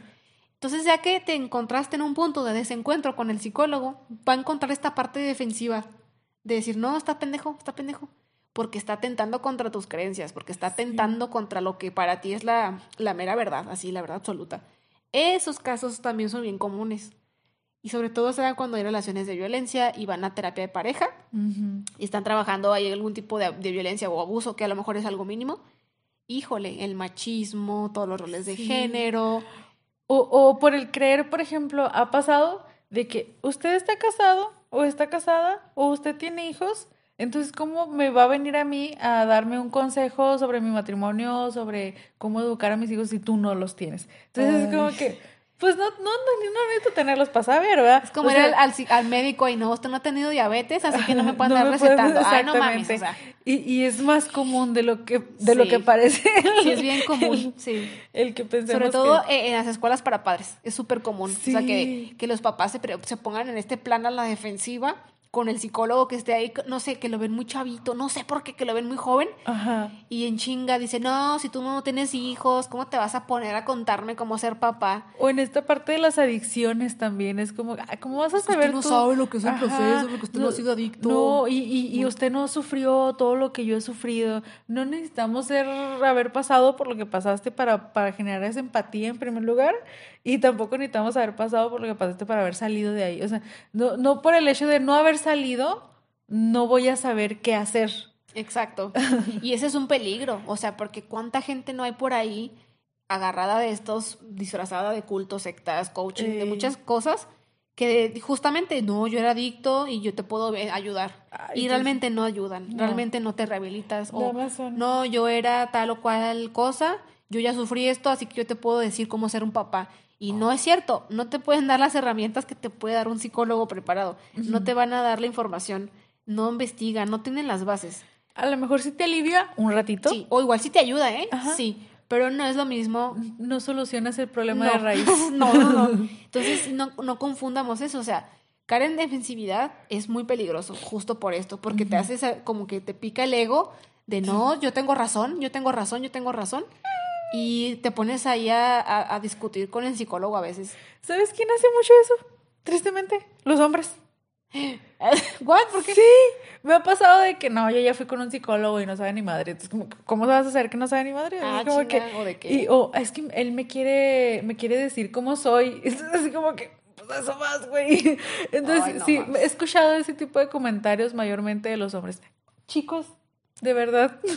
No hagan eso. Hagan, hagan, su proceso de terapia y se los, se los dice una, una persona eh, yo, yo no estoy como que, ay, machista ni nada, no, sino que es un proceso y sobre todo tienes que trabajar tus emociones. Si tú no, no, tienes como que esa conexión con, contigo y tus emociones, a lo mejor sí va a ser un poquito más incómodo, pero va a funcionar. Y nada más va a quedar ahí tu terapeuta, todos son los únicos que van a saber que tú eres vulnerable. Nada más, o sea. Y está bien, o sea, es humano. Y, está bien, exactamente. O sea, ante la sociedad tú puedes seguir siendo el macho opresor y todo lo que quieras. Macho opresor. no mames. no, no sean machos opresores, no mames. No, o sea, eso no sirve, para que no se Todo ante el mundo puede seguir siendo esa figura de masculinidad y, y todo, pero pues en terapia, si tienes que ser vulnerable, si tienes que bajar la guardia, si tienes que hacerlo, tienes que hacerlo. ¿Por qué? Porque pues precisamente esa, esa defensividad pues es la que te va a detener. Es otra barrera. Exactamente. Sí, total. Igual cuando te obligan a ir, o sea, cuando obligan a ir algo, a alguien es bien difícil que, que haya ningún tipo de avances, bien X, o sea, no va a pasar.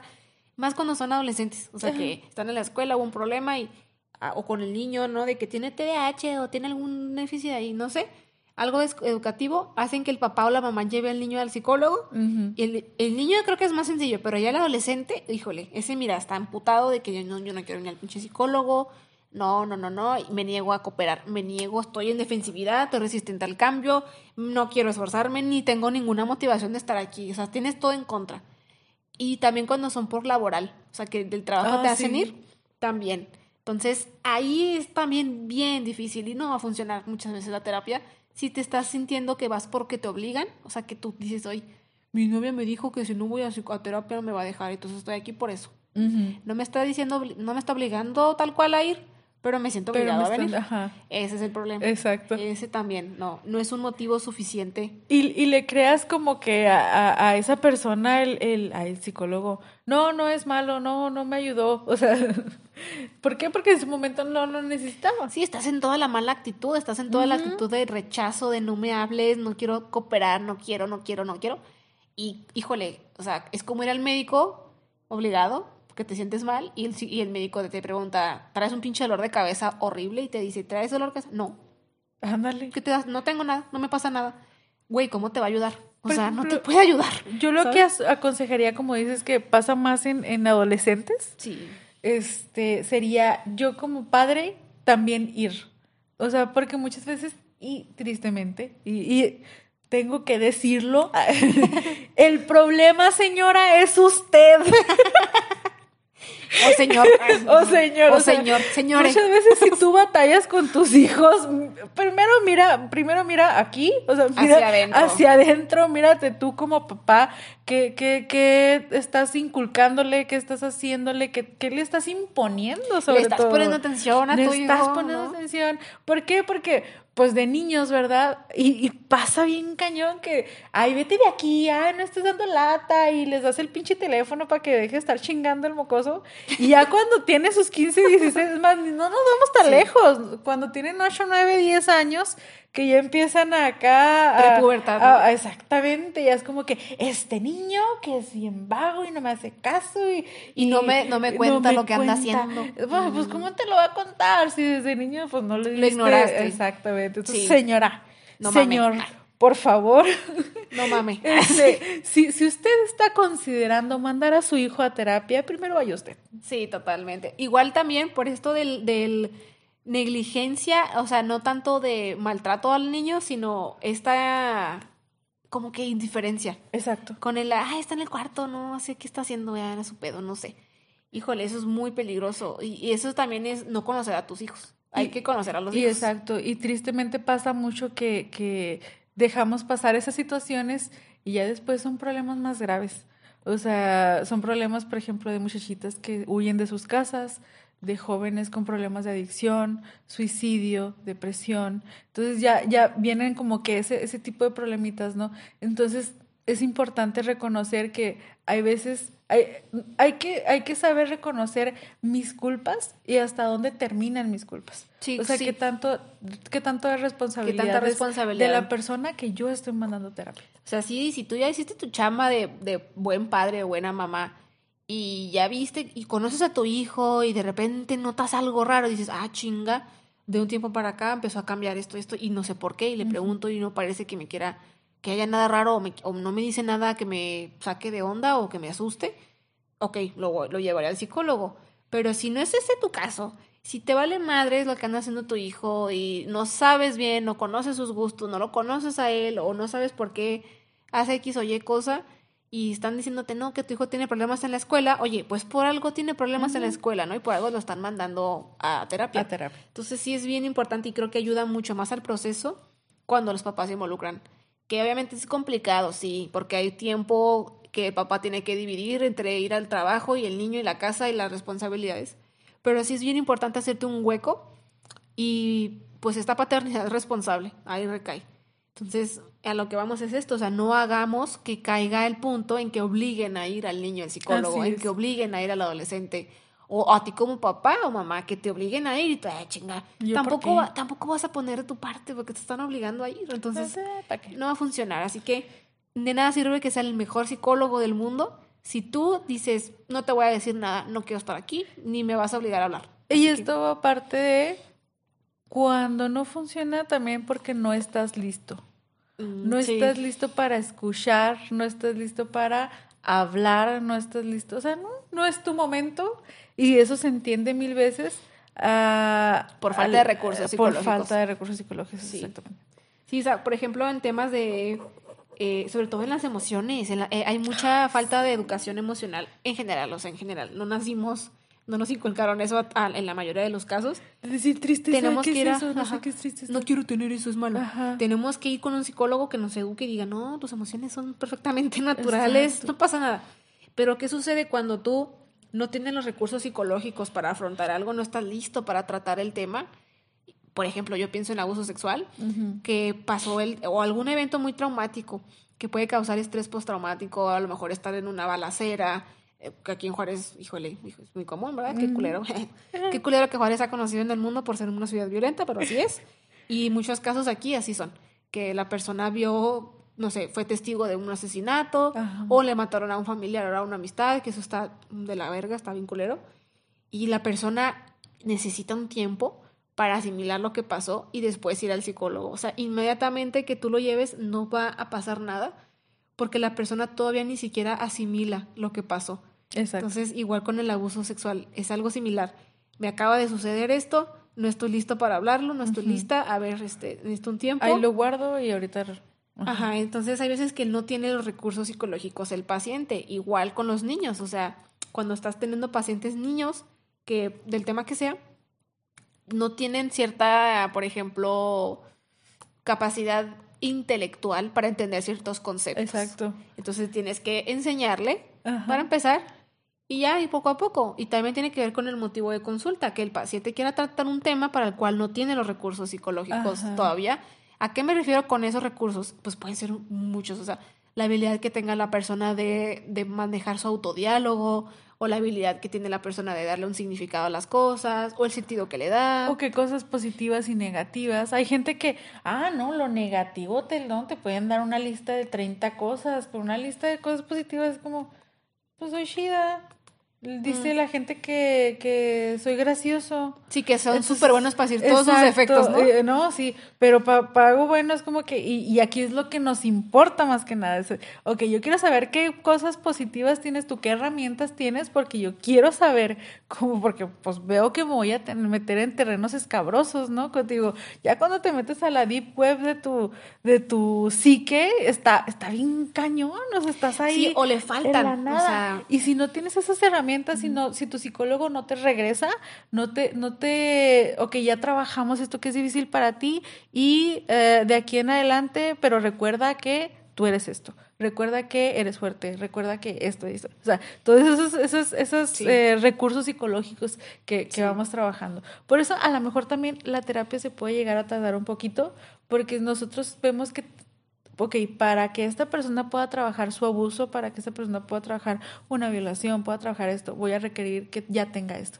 Entonces, primero voy a trabajar en que esa persona lo tenga y luego ya nos metemos a ese tema. Sí, y Por eso a lo mejor te puedes tardar en, en reconocer que, ay, si estamos bien, si estamos mal, pregunta, pregunta, pregunta. Y parte de eso también es que tu psicólogo no se especialice a lo que tú vas. En tu, en tu motivo. Y esto, y esto, pinche. También volvemos a caer en, en. Ok, aquí dos, dos sopas. O el psicólogo reconoce que no es experto en tu tema, o sea, a lo mejor tú vas por un problema, no sé, de relaciones familiares, vas por problemas de familia, y el psicólogo es un especializado en sexualidad.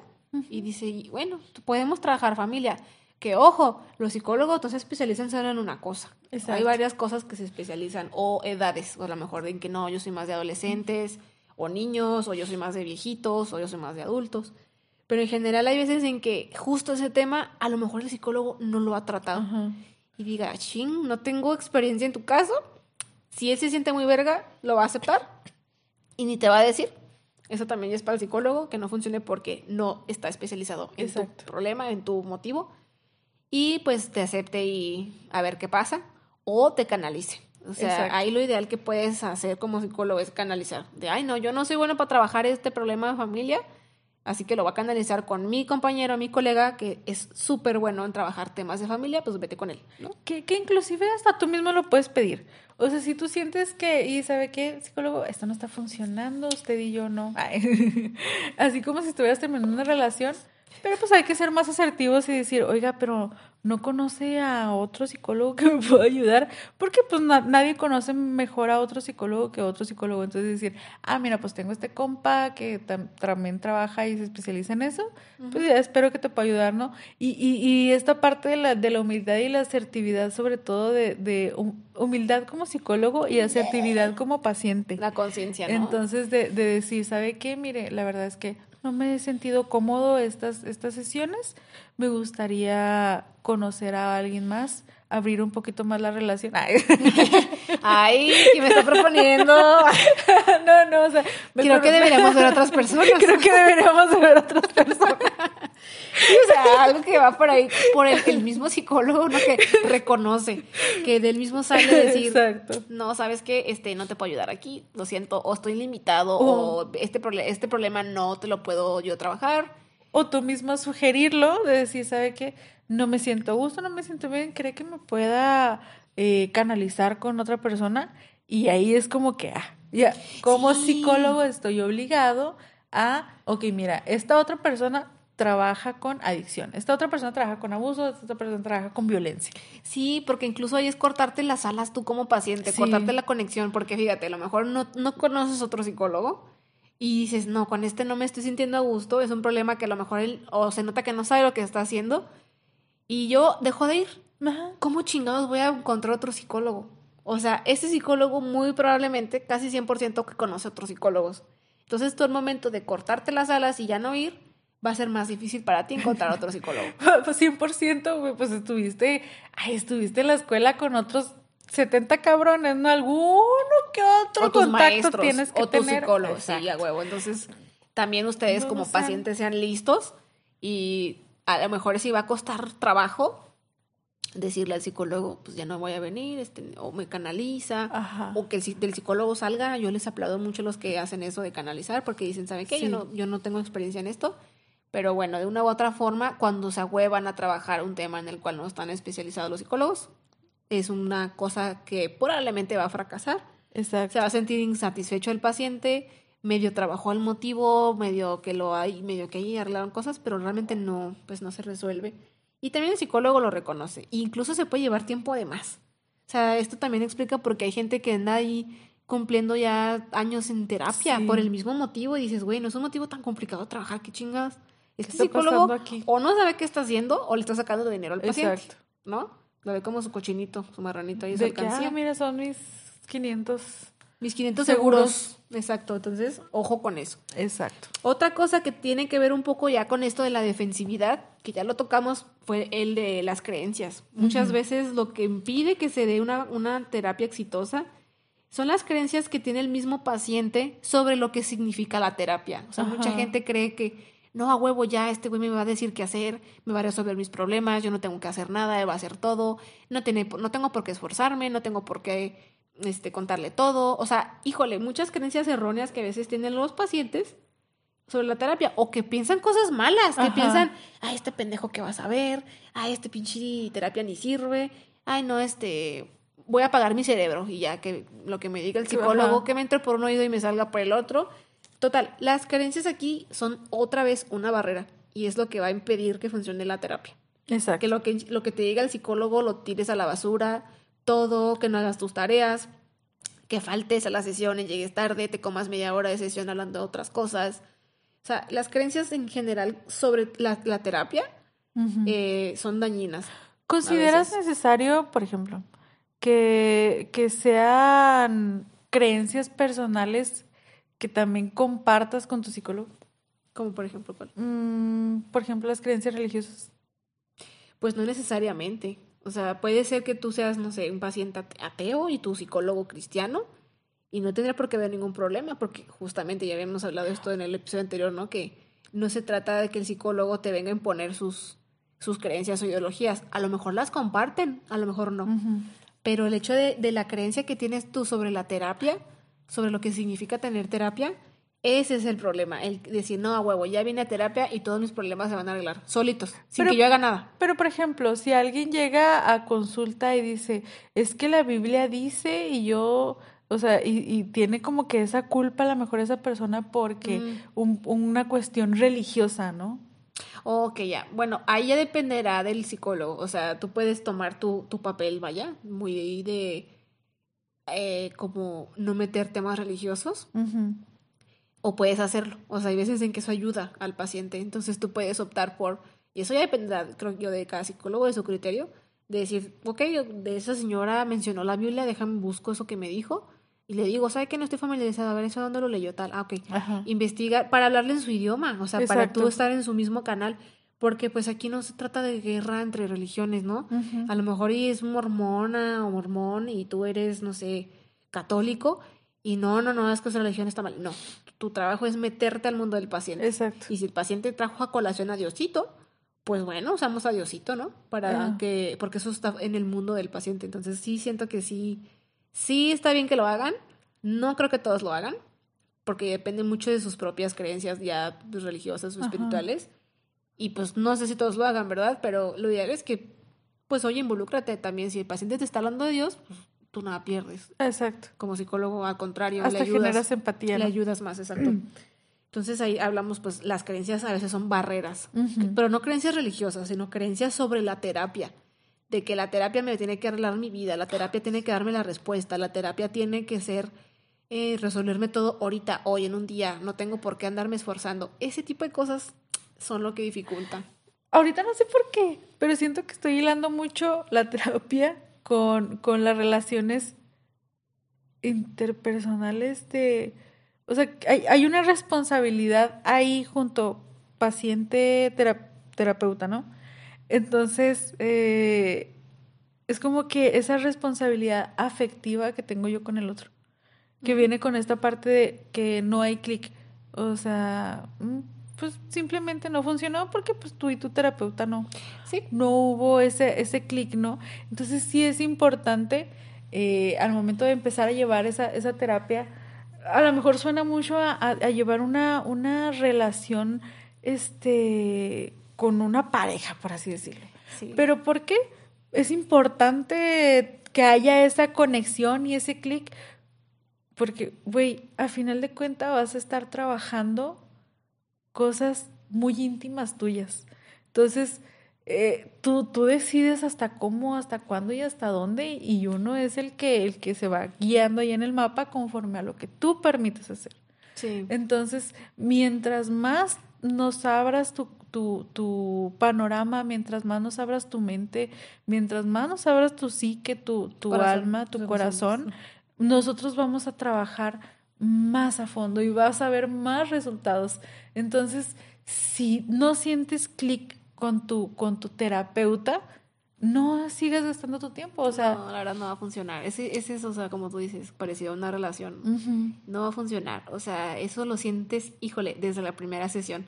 Desde ahí, a veces tarda, ¿eh? A veces creo yo la segunda ya es la definitiva. No, aquí no hay que tercera la vencida, no. no. Aquí el chinger su madre. La segunda es La, la última oportunidad. Si ya para la segunda sesión no sentiste ese match, ese como conexión o esa empatía o el, ay, usted sí me entiende, o sea, ahí te das cuenta que dices, es que tú sí tú me entiendes, sí, eso es lo que quiero decir. No, entonces no va a funcionar. Muy probablemente esa, esa terapia no va a funcionar porque no van a estar en sintonía. Eso es lo que ocurre cuando hay empatía, cuando hay clic, hay sintonía, están en el mismo canal, sienten que, que no hay tanto que explicarle a lo mejor al psicólogo o dar tanto show, él te entiende. Y viceversa. O sea, el psicólogo no tiene que dar tanto show para que también el paciente le entienda. Y eso, pues en chinga se siente. O sea, en chinga tú cuando conoces a alguien, te da buena espina, conectas, dices, sí, aquí me siento bien a gusto. O dices, no. Mm, y, pasa, ¿eh? O sea, y no es, no es culpa de ninguno de los dos. O sea, a veces el psicólogo te cae mal, a veces la psicóloga, eh, la paciente te cae mal o el paciente te cayó mal. Ni modo. Ajá. No, no te pueden caer bien todos. Y es importante que sí te caiga bien tu psicólogo, tu paciente. No, porque a fin de cuentas vas a compartir tiempo ahí, vas a compartir muchas cosas personales. Qué importante que lo menciones tu paciente, porque muchas veces hay pacientes que no, o sea, a lo mejor del paciente para conmigo, ah, sí, o sea, para con uno como, como terapeuta, ah, sí, este, este, bueno, para con el terapeuta, porque yo, yo no soy terapeuta, pero sí, o sea, cabe resaltar. No, se confundan. No se confundan. Este, el, el, el, paciente conmigo sí, muy entusiasmado y mi psicólogo, pero yo no siento ese clic con mi paciente. Es como, no, yo, yo no me, ¿sabe qué, señor? No me conecto con usted. Sí, y sí pasa. Y, y, es importante también uno como psicólogo saber canalizarlo, porque si no sientes tú ese clic también con tu paciente, pues te, te, vas a bloquear, o sea, y va a llegar un punto en el que ni siquiera vas a tener como que esa motivación de trabajar con esa persona y va a ser como que, ay, nomás lo estoy haciendo pues para llenar el hueco del horario o, o para llenar ahí. o porque es mi obligación, o porque ¿no? Pues o ya llegó y, y, no, o sea, también, también tiene que haber esta, este clic del paciente para, digo, del terapeuta con el paciente. Sí, deben ser en ambas vías, porque igual, o sea, lo que a mí me ha pasado, sí me ha pasado, que ha, habido pacientes cuando tuve mis, mis prácticas que no me cayeron bien. Y, y, estoy segura que también mucha gente que fue a primera entrevista, yo sé que no volvió a lo mejor porque le caí mal o por lo que sea. Entonces ahí no pasa nada, pero sí es importante como psicólogo, y esto nos lo decían mucho una, una, una que otra maestra, que, ok, si te cayó mal tu paciente, tienes que investigar por qué. Exacto. ¿Qué te cayó mal del paciente? Su actitud, su personalidad, un rasgo, una actitud, su silencio, qué cosa. Y, y ahí está también esta parte de lo que te choca, te checa a lo mejor. Exacto. Y este ¿sabe qué? Es que este es muy altanero y es muy, ajá, mijo, pues chécate tú también, ¿no? Entonces, ahí ya va como que. Sí, la idea es que tú aprendas esto, o sea, no de que, ay, ya, no voy a recibir pacientes así porque me caen mal. No, mijito, o sea, aquí se trata de que tú digas, ok, este paciente me cayó mal. ¿Por qué me cayó mal? Ajá. Ok, por esto. Por ejemplo, no sé, ah, me cayó muy mal porque eh, hablaba muy lento. Muy lento y me, me, cagaba, me desesperaba. No le puedo poner a velocidad por dos como en YouTube. No puedo hacerle lo que le hacen al, al AMLO, adelantarle. No puedo y me desespero. Ah, ok, entonces aquí hay paciencia. Aquí te está faltando paciencia a ti para escuchar y relajarte de esa, como que bajarle a tu, a tu rollo. Entonces siempre también te dan pistas los pacientes que te caen mal sobre cosas que tú como psicólogo tienes también que trabajar. Exacto. Porque, oye, no manches, o sea, entonces ahora la gente que habla lento, pues que se chingue, porque tú no la soportas. No, o sea, se trata de eso también, de tú y también irte descubriendo como terapeuta, porque hay cosas que te caen mal, güey, que dices, ni cuenta que me caía mal esto. Exacto. no, no hice clic con este paciente por esa razón. Y, y pues, canalízalo, mijo, ¿qué andas haciendo ahí perdiendo el tiempo? Y, creo que puede suceder. haciendo perder el tiempo a la otra persona. Sí, sí. y creo que sucede también con los psicólogos, terapeutas, hombres, o más bien psicólogas que tienen pacientes hombres machistas. Puede ser que suceda mucho de que, ay, pinche vato machito. Y ya se ganaron ahí como el, ah", y diga, ok, vamos a reeducarlo. O puede que sea demasiado, el, o sea, que sí le caiga mal. O, o psicólogos hombres y tengan unas pacientes este, feministas. O sea, hay mucho, como, por ejemplo, es el tema del momento, ¿no? O sea, el feminismo, y está muy, muy controversial esto. Y también puede ser un motivo de que te caiga mal. Entonces, aquí como paciente, pues tú, mira, tú estás en todo tu derecho. Si te cae mal tu psicólogo, cámbialo. No pasa nada. Pero tú como psicólogo sí tienes una responsabilidad un poco más grande. Exacto. De decir, ok, o sea, me caía mal mi paciente, pero tengo que trabajar en eso porque no puede ser una, un impedimento para hacer mi trabajo. Necesito trabajar esto. Entonces, eso es lo ideal. Y ya por último, y el no menos importante de hecho, es cuando la persona va al psicólogo buscando algo que es más espiritual. Híjole, aquí estás, estás dando en un punto la neta, pues estamos haciendo ese podcast. ¿Por qué? Porque no Queremos es diferente. Limpias. Tú necesitas una, una, limpia con un pinche huevo. ¿Qué haces el psicólogo? Pues sí, Tú necesitas que te lean las cartas. ¿Qué haces con el psicólogo? necesitas que te lean tu carta astral. ¿Qué haces con un psicólogo, güey? Exacto. Entonces, vas, vas por pedos por pedos más espirituales, más de... de, de encontrarte a ti mismo. Encontrarte a ti mismo. pero eh, la psicología es más de técnicas, es más de, de, práctica, es más de empirismo. Entonces, pues si tú vas por algo de que, que ¿sabes qué? Quiero regular mi zen, quiero em, vibrar más alto, quiero mi energía, que también se vale. Y aquí vamos a hablar de eso. Sí. vamos a, a, a, a dar como que esas diferencias que hay una y la otra y en qué partes se conectan también. Sí, o sea, a veces a mí me llegó a pasar que iba, no eran pacientes, era gente que iba como orientación. Ándale. Y su problema era más, a lo mejor no tan, tan espiritual, a lo mejor era religioso. O sea, religioso no es simplemente, no es lo mismo que, que espiritual. Que espiritual y viceversa, ¿no? Puede ser alguien espiritual y no ser religioso. Exacto. O alguien religioso y no espiritual, o las dos, o ni una. O ni una. Entonces me, me acuerdo que fueron, tenía una crisis de fe. Eh, una persona que fue, crisis de fe, de que es que ya no sé qué, ya no sé qué, qué pensar y entonces todo lo que me dijeron en mi religión, eh, y ahí dije, yo no soy aquí quien para decirte, o sea, yo como psicóloga, que estoy en mi papel de psicóloga, no soy quien para decirte en qué creer o no. Creo que tú tendrás que ir más con un guía espiritual, no con un psicólogo. Exacto. Igual, en temas ya de cosas que tienen que ver con creencias espirituales y que van con un psicólogo intentando encontrar respuestas de que a lo mejor sí hay, hay cierta parte de gente que a lo mejor trae tendencias suicidas y que, y que no le ve el sentido a la vida. Ok, claro que se trabaja con un psicólogo. Pero hay gente que no. Hay gente que no trae ideación suicidia, suicidia, suicida o intentos de suicidio. No tienen nada de eso. No han pensado en matarse, pero dicen, güey, la pinche vida no tiene ningún puto sentido. Exacto.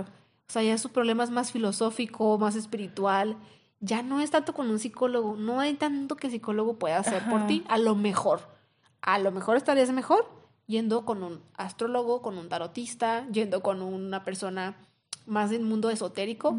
Y ojo, esto no quiere decir que, que estemos diciéndoles vayan al tarot, no, simplemente que hay que saber a qué ir, a quién ir. O sea, dices, ok, mi problema eh, que es más psicológico, yo quiero que lo trate este astrólogo. Tampoco, o sea, tampoco procede. ¿saben? Sí hay que saber distinguir qué hace cada cosa, qué hace... ¿Qué hace cada rama? Cada área, ¿no? La psicología, pues, es para este tema de, de cambios en conducta, para un chingo de problemas. O sea, sí estoy segura que el 90% de los problemas son de psicología, son psicológicos y el otro 10 son ya espirituales. Pero muchas veces hay mucha confusión y descrédito. Le quitan mucho mérito, le quitan como que le hacen ver como algo malo, como, ay, estás bien pendejo, tú crees en esas pendejadas del horóscopo, tú crees en esas pendejadas de las cartas, ¿cómo las cartas van a determinar tu, tu ah. destino? Cuando ni siquiera significa eso el tarot. Exacto. Ni siquiera saben de qué trata. Para eso también es este podcast, o sea, para explicar esta diferencia entre el tarot, la astrología. ¿Por qué funciona la astrología? ¿Qué es el tarot? ¿Cómo se usa el tarot? ¿Cuándo ir? ¿Con qué y para qué? Porque, pues a lo mejor yo, yo tengo, ¿sabes qué? Si tengo esta, esta situación, eh, a lo mejor emocional, o tengo esto, pero pues también este quiero quiero saber un poco conocer más mi espiritualidad no retar un poquito más mi espiritualidad y qué chingón la neta la gente que ya anda en ese en ese rubro no de de ya más ser un ok quiero ser alguien más espiritual. Sí. Qué significa y qué implica ser alguien más espiritual entonces eh, para ser alguien espiritual no requieres en realidad de ir a terapia porque pues, la espiritualidad ya la estaremos hablando en el siguiente podcast. sí, ya es algo que, ya es para... Ya es, otras, ya es otro rollo, otro ya es otra situación. Pero aquí en este, en este espacio justamente no juzgamos, o sea, aquí hay mucho malentendido con respecto a la, a la ciencia y el tarot, la astrología, la magia, ¿por qué no? La brujería, todas esas cosas, que están con muchos tabús que están bien catolizados, que están bien este, metidos en creencias o, o, en la religión incluso. Exacto. Metido, no, eso es el diablo, diablo, diablo, Satanás, no, uf, cruz, cruz, cruz. Que se vaya el diablo que venga Jesús. Entonces, justamente hay que saber, decir, ah, mira, mi problema, que es de psicología, mi problema es de terapia, es para que yo vaya al psicólogo. No tengo nada que andar haciendo con el astrólogo, no tengo nada que andar haciendo con la bruja, no tengo nada que andar haciendo con la tarotista, ¿no? Entonces, a veces buscamos respuestas donde no, no las, donde, no van a estar, no las vamos a encontrar ahí. Y justamente este espacio va dirigido ahí a, a informar a esa parte de, mira, esto es para acá, esto es para acá, esto significa esto, esto y esto, esto conlleva esto, esto y esto. Aquí esperamos que haya quedado súper claro todos los puntos, todo lo que es la mala praxis, la buena praxis, y que ustedes tengan ya todavía una idea más clara de qué conlleva, qué es la psicoterapia, ah, mira, ya no, ya no se me hace algo tan, tan misterioso, ¿no? De que, ay, ¿qué hacen ahí? O que ya les explicamos todo el proceso terapéutico, qué hacen, qué esperarte, qué es normal, qué no es normal, ¿no? Y con el mundo espiritual es lo mismo. O sea, hay mucha charlatanería allá afuera en muchos rubros, no solo en psicología con los coaches, los coachings y todas esas cosas. También en el mundo del tarot hay mucha charlatán. También en el mundo de, de la, del, de lo espiritual lucran, ¿no? O sea, lucran un chingo con eso de... Pues la religión, o sea... Sí, de religión aparte, ¿no? También. El no, yo te alineo tus chakras, dame dos mil pesos.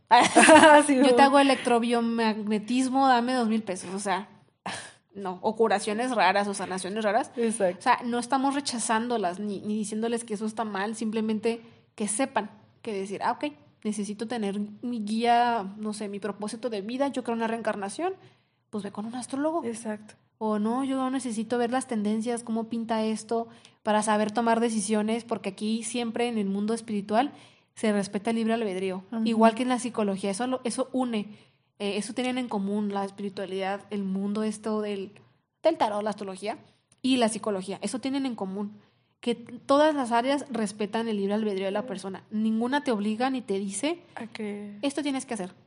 Y si alguien o sea, si alguien o algo te obliga a creer en algo que tú no estás de acuerdo, salte de ahí. Salte, o sea, eso no necesitas esas amistades o esas gentes en tu vida. No, no, no. Y, y sobre todo el decirte el qué debes de hacer. O sea, el, tarotista, la bruja, no, es que usted tiene que decirle esto. No, eso no es cierto, ¿eh? O sea, el tarot te dice tendencias. Exacto. O sea, es un spoiler aquí de futuros episodios. De, de, todo lo que vamos a hablar. Y es muy común, es muy común este, a lo mejor tú no estás de acuerdo con esta parte de, ay, no, o sea, la espiritualidad no existe, o el espíritu, esto no existe.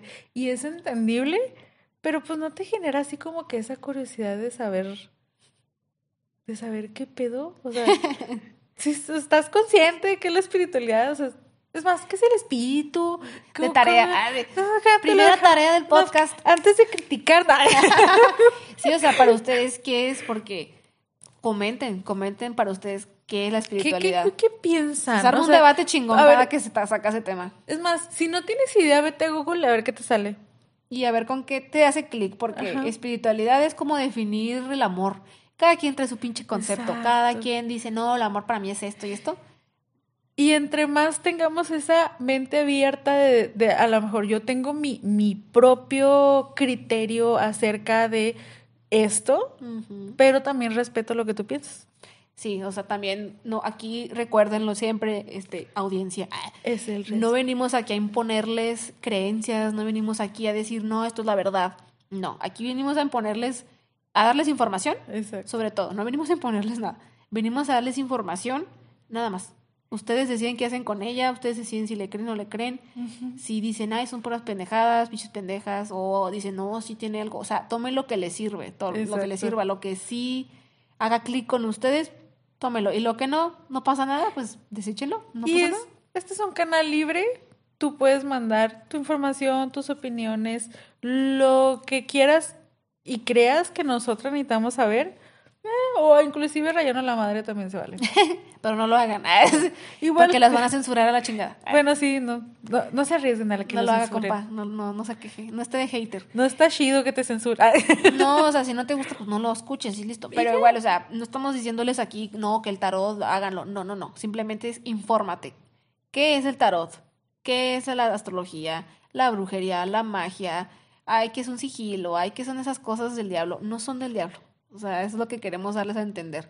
No es nada malo, hay muchos tabús sobre los temas y es lo que vamos a quitar aquí, lo que vamos a, dilucidar. Vamos a desprender. A mí me gustaría más como que yo, yo tengo que aceptarlo, yo soy una persona ignorante en el tema a lo mejor de la astrología y del tarot y, de todo eso. Yo me considero una persona completamente ignorante y en cierto punto no es como que le, le generes eh, ese peso a, como, como te decía ahorita, no, yo no soy esa persona que me la paso leyendo el horóscopo de la revista TV Notas. No, es como que, oh, y, y, en cierto punto para mí... De horóscopo negro en Facebook. Exacto, y es como que... negro. Neta, o la gente, seguro eres Géminis, así como que... en, en filas Capricornio. Sí, así como que... De seguro eres Aries no me estés, no me estés, a ver, me estás poniendo una etiqueta conforme a mi signo. A ver, espérate ahí. Y, sin, saber, ¿no? Porque, híjole, el horóscopo es una tontería totalmente. Y, y, me da más coraje que le atinen, güey, cuando me dice, seguro eres Géminis, no chinga tu madre. ¿Cómo lo supo? me da más coraje que me le estás atinen. me estás piando. Entonces es como que, ¡ah! me genera ese, ese Ey, ese, me, pica la no cresta, todos, me no pica todos conocen. Ese es el punto, no todos conocen. Se quedan con que no, pues la astrología son los signos, ¿no? El horóscopo del periódico, eso es. O de la tele, Walter Mercado. Déjame te digo que si tú estás en esa posición igual que yo, a ver, párate, espérate un tantito. ¿Me dices a mí? No, o sea, no, no a ti. Ah, ah, a, tu, a ti audiencia. Ah, si tú estás como que en esa posición de igual que yo, de que ahí estos güeyes empezaron a hablar de cosas místicas y esotéricas. ¿Qué pedo con este canal? Así. Eh, voy a dejar de escucharlo. Espérate, espérate unos dos podcasts y vas a, vas a ver, porque créeme que yo siento que ya encontramos el hilo negro. el hilo, el hilo que eso es eso, o sea, eso que, que a lo mejor confunde a la gente y eso hace que, que hilen, que crean que espiritualidad, astrología y psicología sean algo similar. Y, y aquí vemos la parte en la que, en la que se hilan, pero también la parte en la que se separan. Entonces es como, mm, ¿quieres, quieres, ¿quieres saber esa información? ¿Quieres saber o sea, todo esto que, que, que, que hemos recabado de información. Quiere entrar al hoyo negro del conejo de blanco de Alicia del País de las Maravillas. O a lo mejor tú tienes más información y un día eres acreedora a venir a discutir aquí con nosotras. Sí, aquí vamos a traer expertos en muchas áreas, las que nos encontremos, así que podemos, si hacemos más contacto con más gente del mundo espiritual, la traemos también. Por lo pronto traemos más gente de psicología pero aquí no hay ningún pero de, ay, no, ese tema está muy, no, no, no, no es científico. No. adelántale al podcast y nomás lo que quieres escuchar eso. Sí, entonces que ya, ya sabemos aquí por dónde va la cosa. El nombre del mismo podcast lo habla, ¿no? El Animus. Que, si quieren saber qué es, luego les explicaremos. No, no les vamos a spoilear qué significa, pero sí, quédense para más contenido como este, suscríbanse si quieren más videos así. Ay, no sé tú, yo ya me intrigué. Sí. Ay, hasta yo misma ya, ya, quiero grabarlos todos, ya quiero grabarlos todos. Son un chingo de temas, un chingo de cosas. Igual si, si tienen ideas sobre espiritualidad, qué temas les gustaría que hable, hablemos, que investiguemos para ustedes, que quitemos tabúes, adelante. O inclusive a quien quieren interesante que invitemos también. Sí, que tenga redes sociales y a lo mejor no puede venir, porque COVID en este momento, porque hay pandemia, lo que sea, o no viven aquí donde estamos nosotras, o no podemos nosotras ir, pero se puede hacer una videollamada, se puede hacer ahí una, algo se puede hacer, una colaboración. Entonces, si quieren, sugier, sugiéranos gente para colaborar, no, no pasa nada. Somos materia dispuesta. Sí, totalmente. Y pues síganos en redes sociales, suscríbanse, compartan. Si les gustó este podcast, denle like. Esperemos que haya quedado bien claro el tema. Se quedan con esta tarea de para ustedes que es la espiritualidad. Ajá. denos like en Instagram, tenemos Instagram, Twitter, tenemos Twitter. Si no sabes qué es la espiritualidad, te sugiero que te vayas a Google, te van a salir muchas cosas muy interesantes. Sí, ahorita tenemos todo el alcance del pinche dedo. o sea, no mames, no sean flojos. Googleenlo en chinga, no les tomas ni cinco segundos. Síguenos Instagram, Animus Podcast, Twitter, Animus Podcast. Y nos vemos en el siguiente episodio. Hasta la próxima. Hasta la próxima.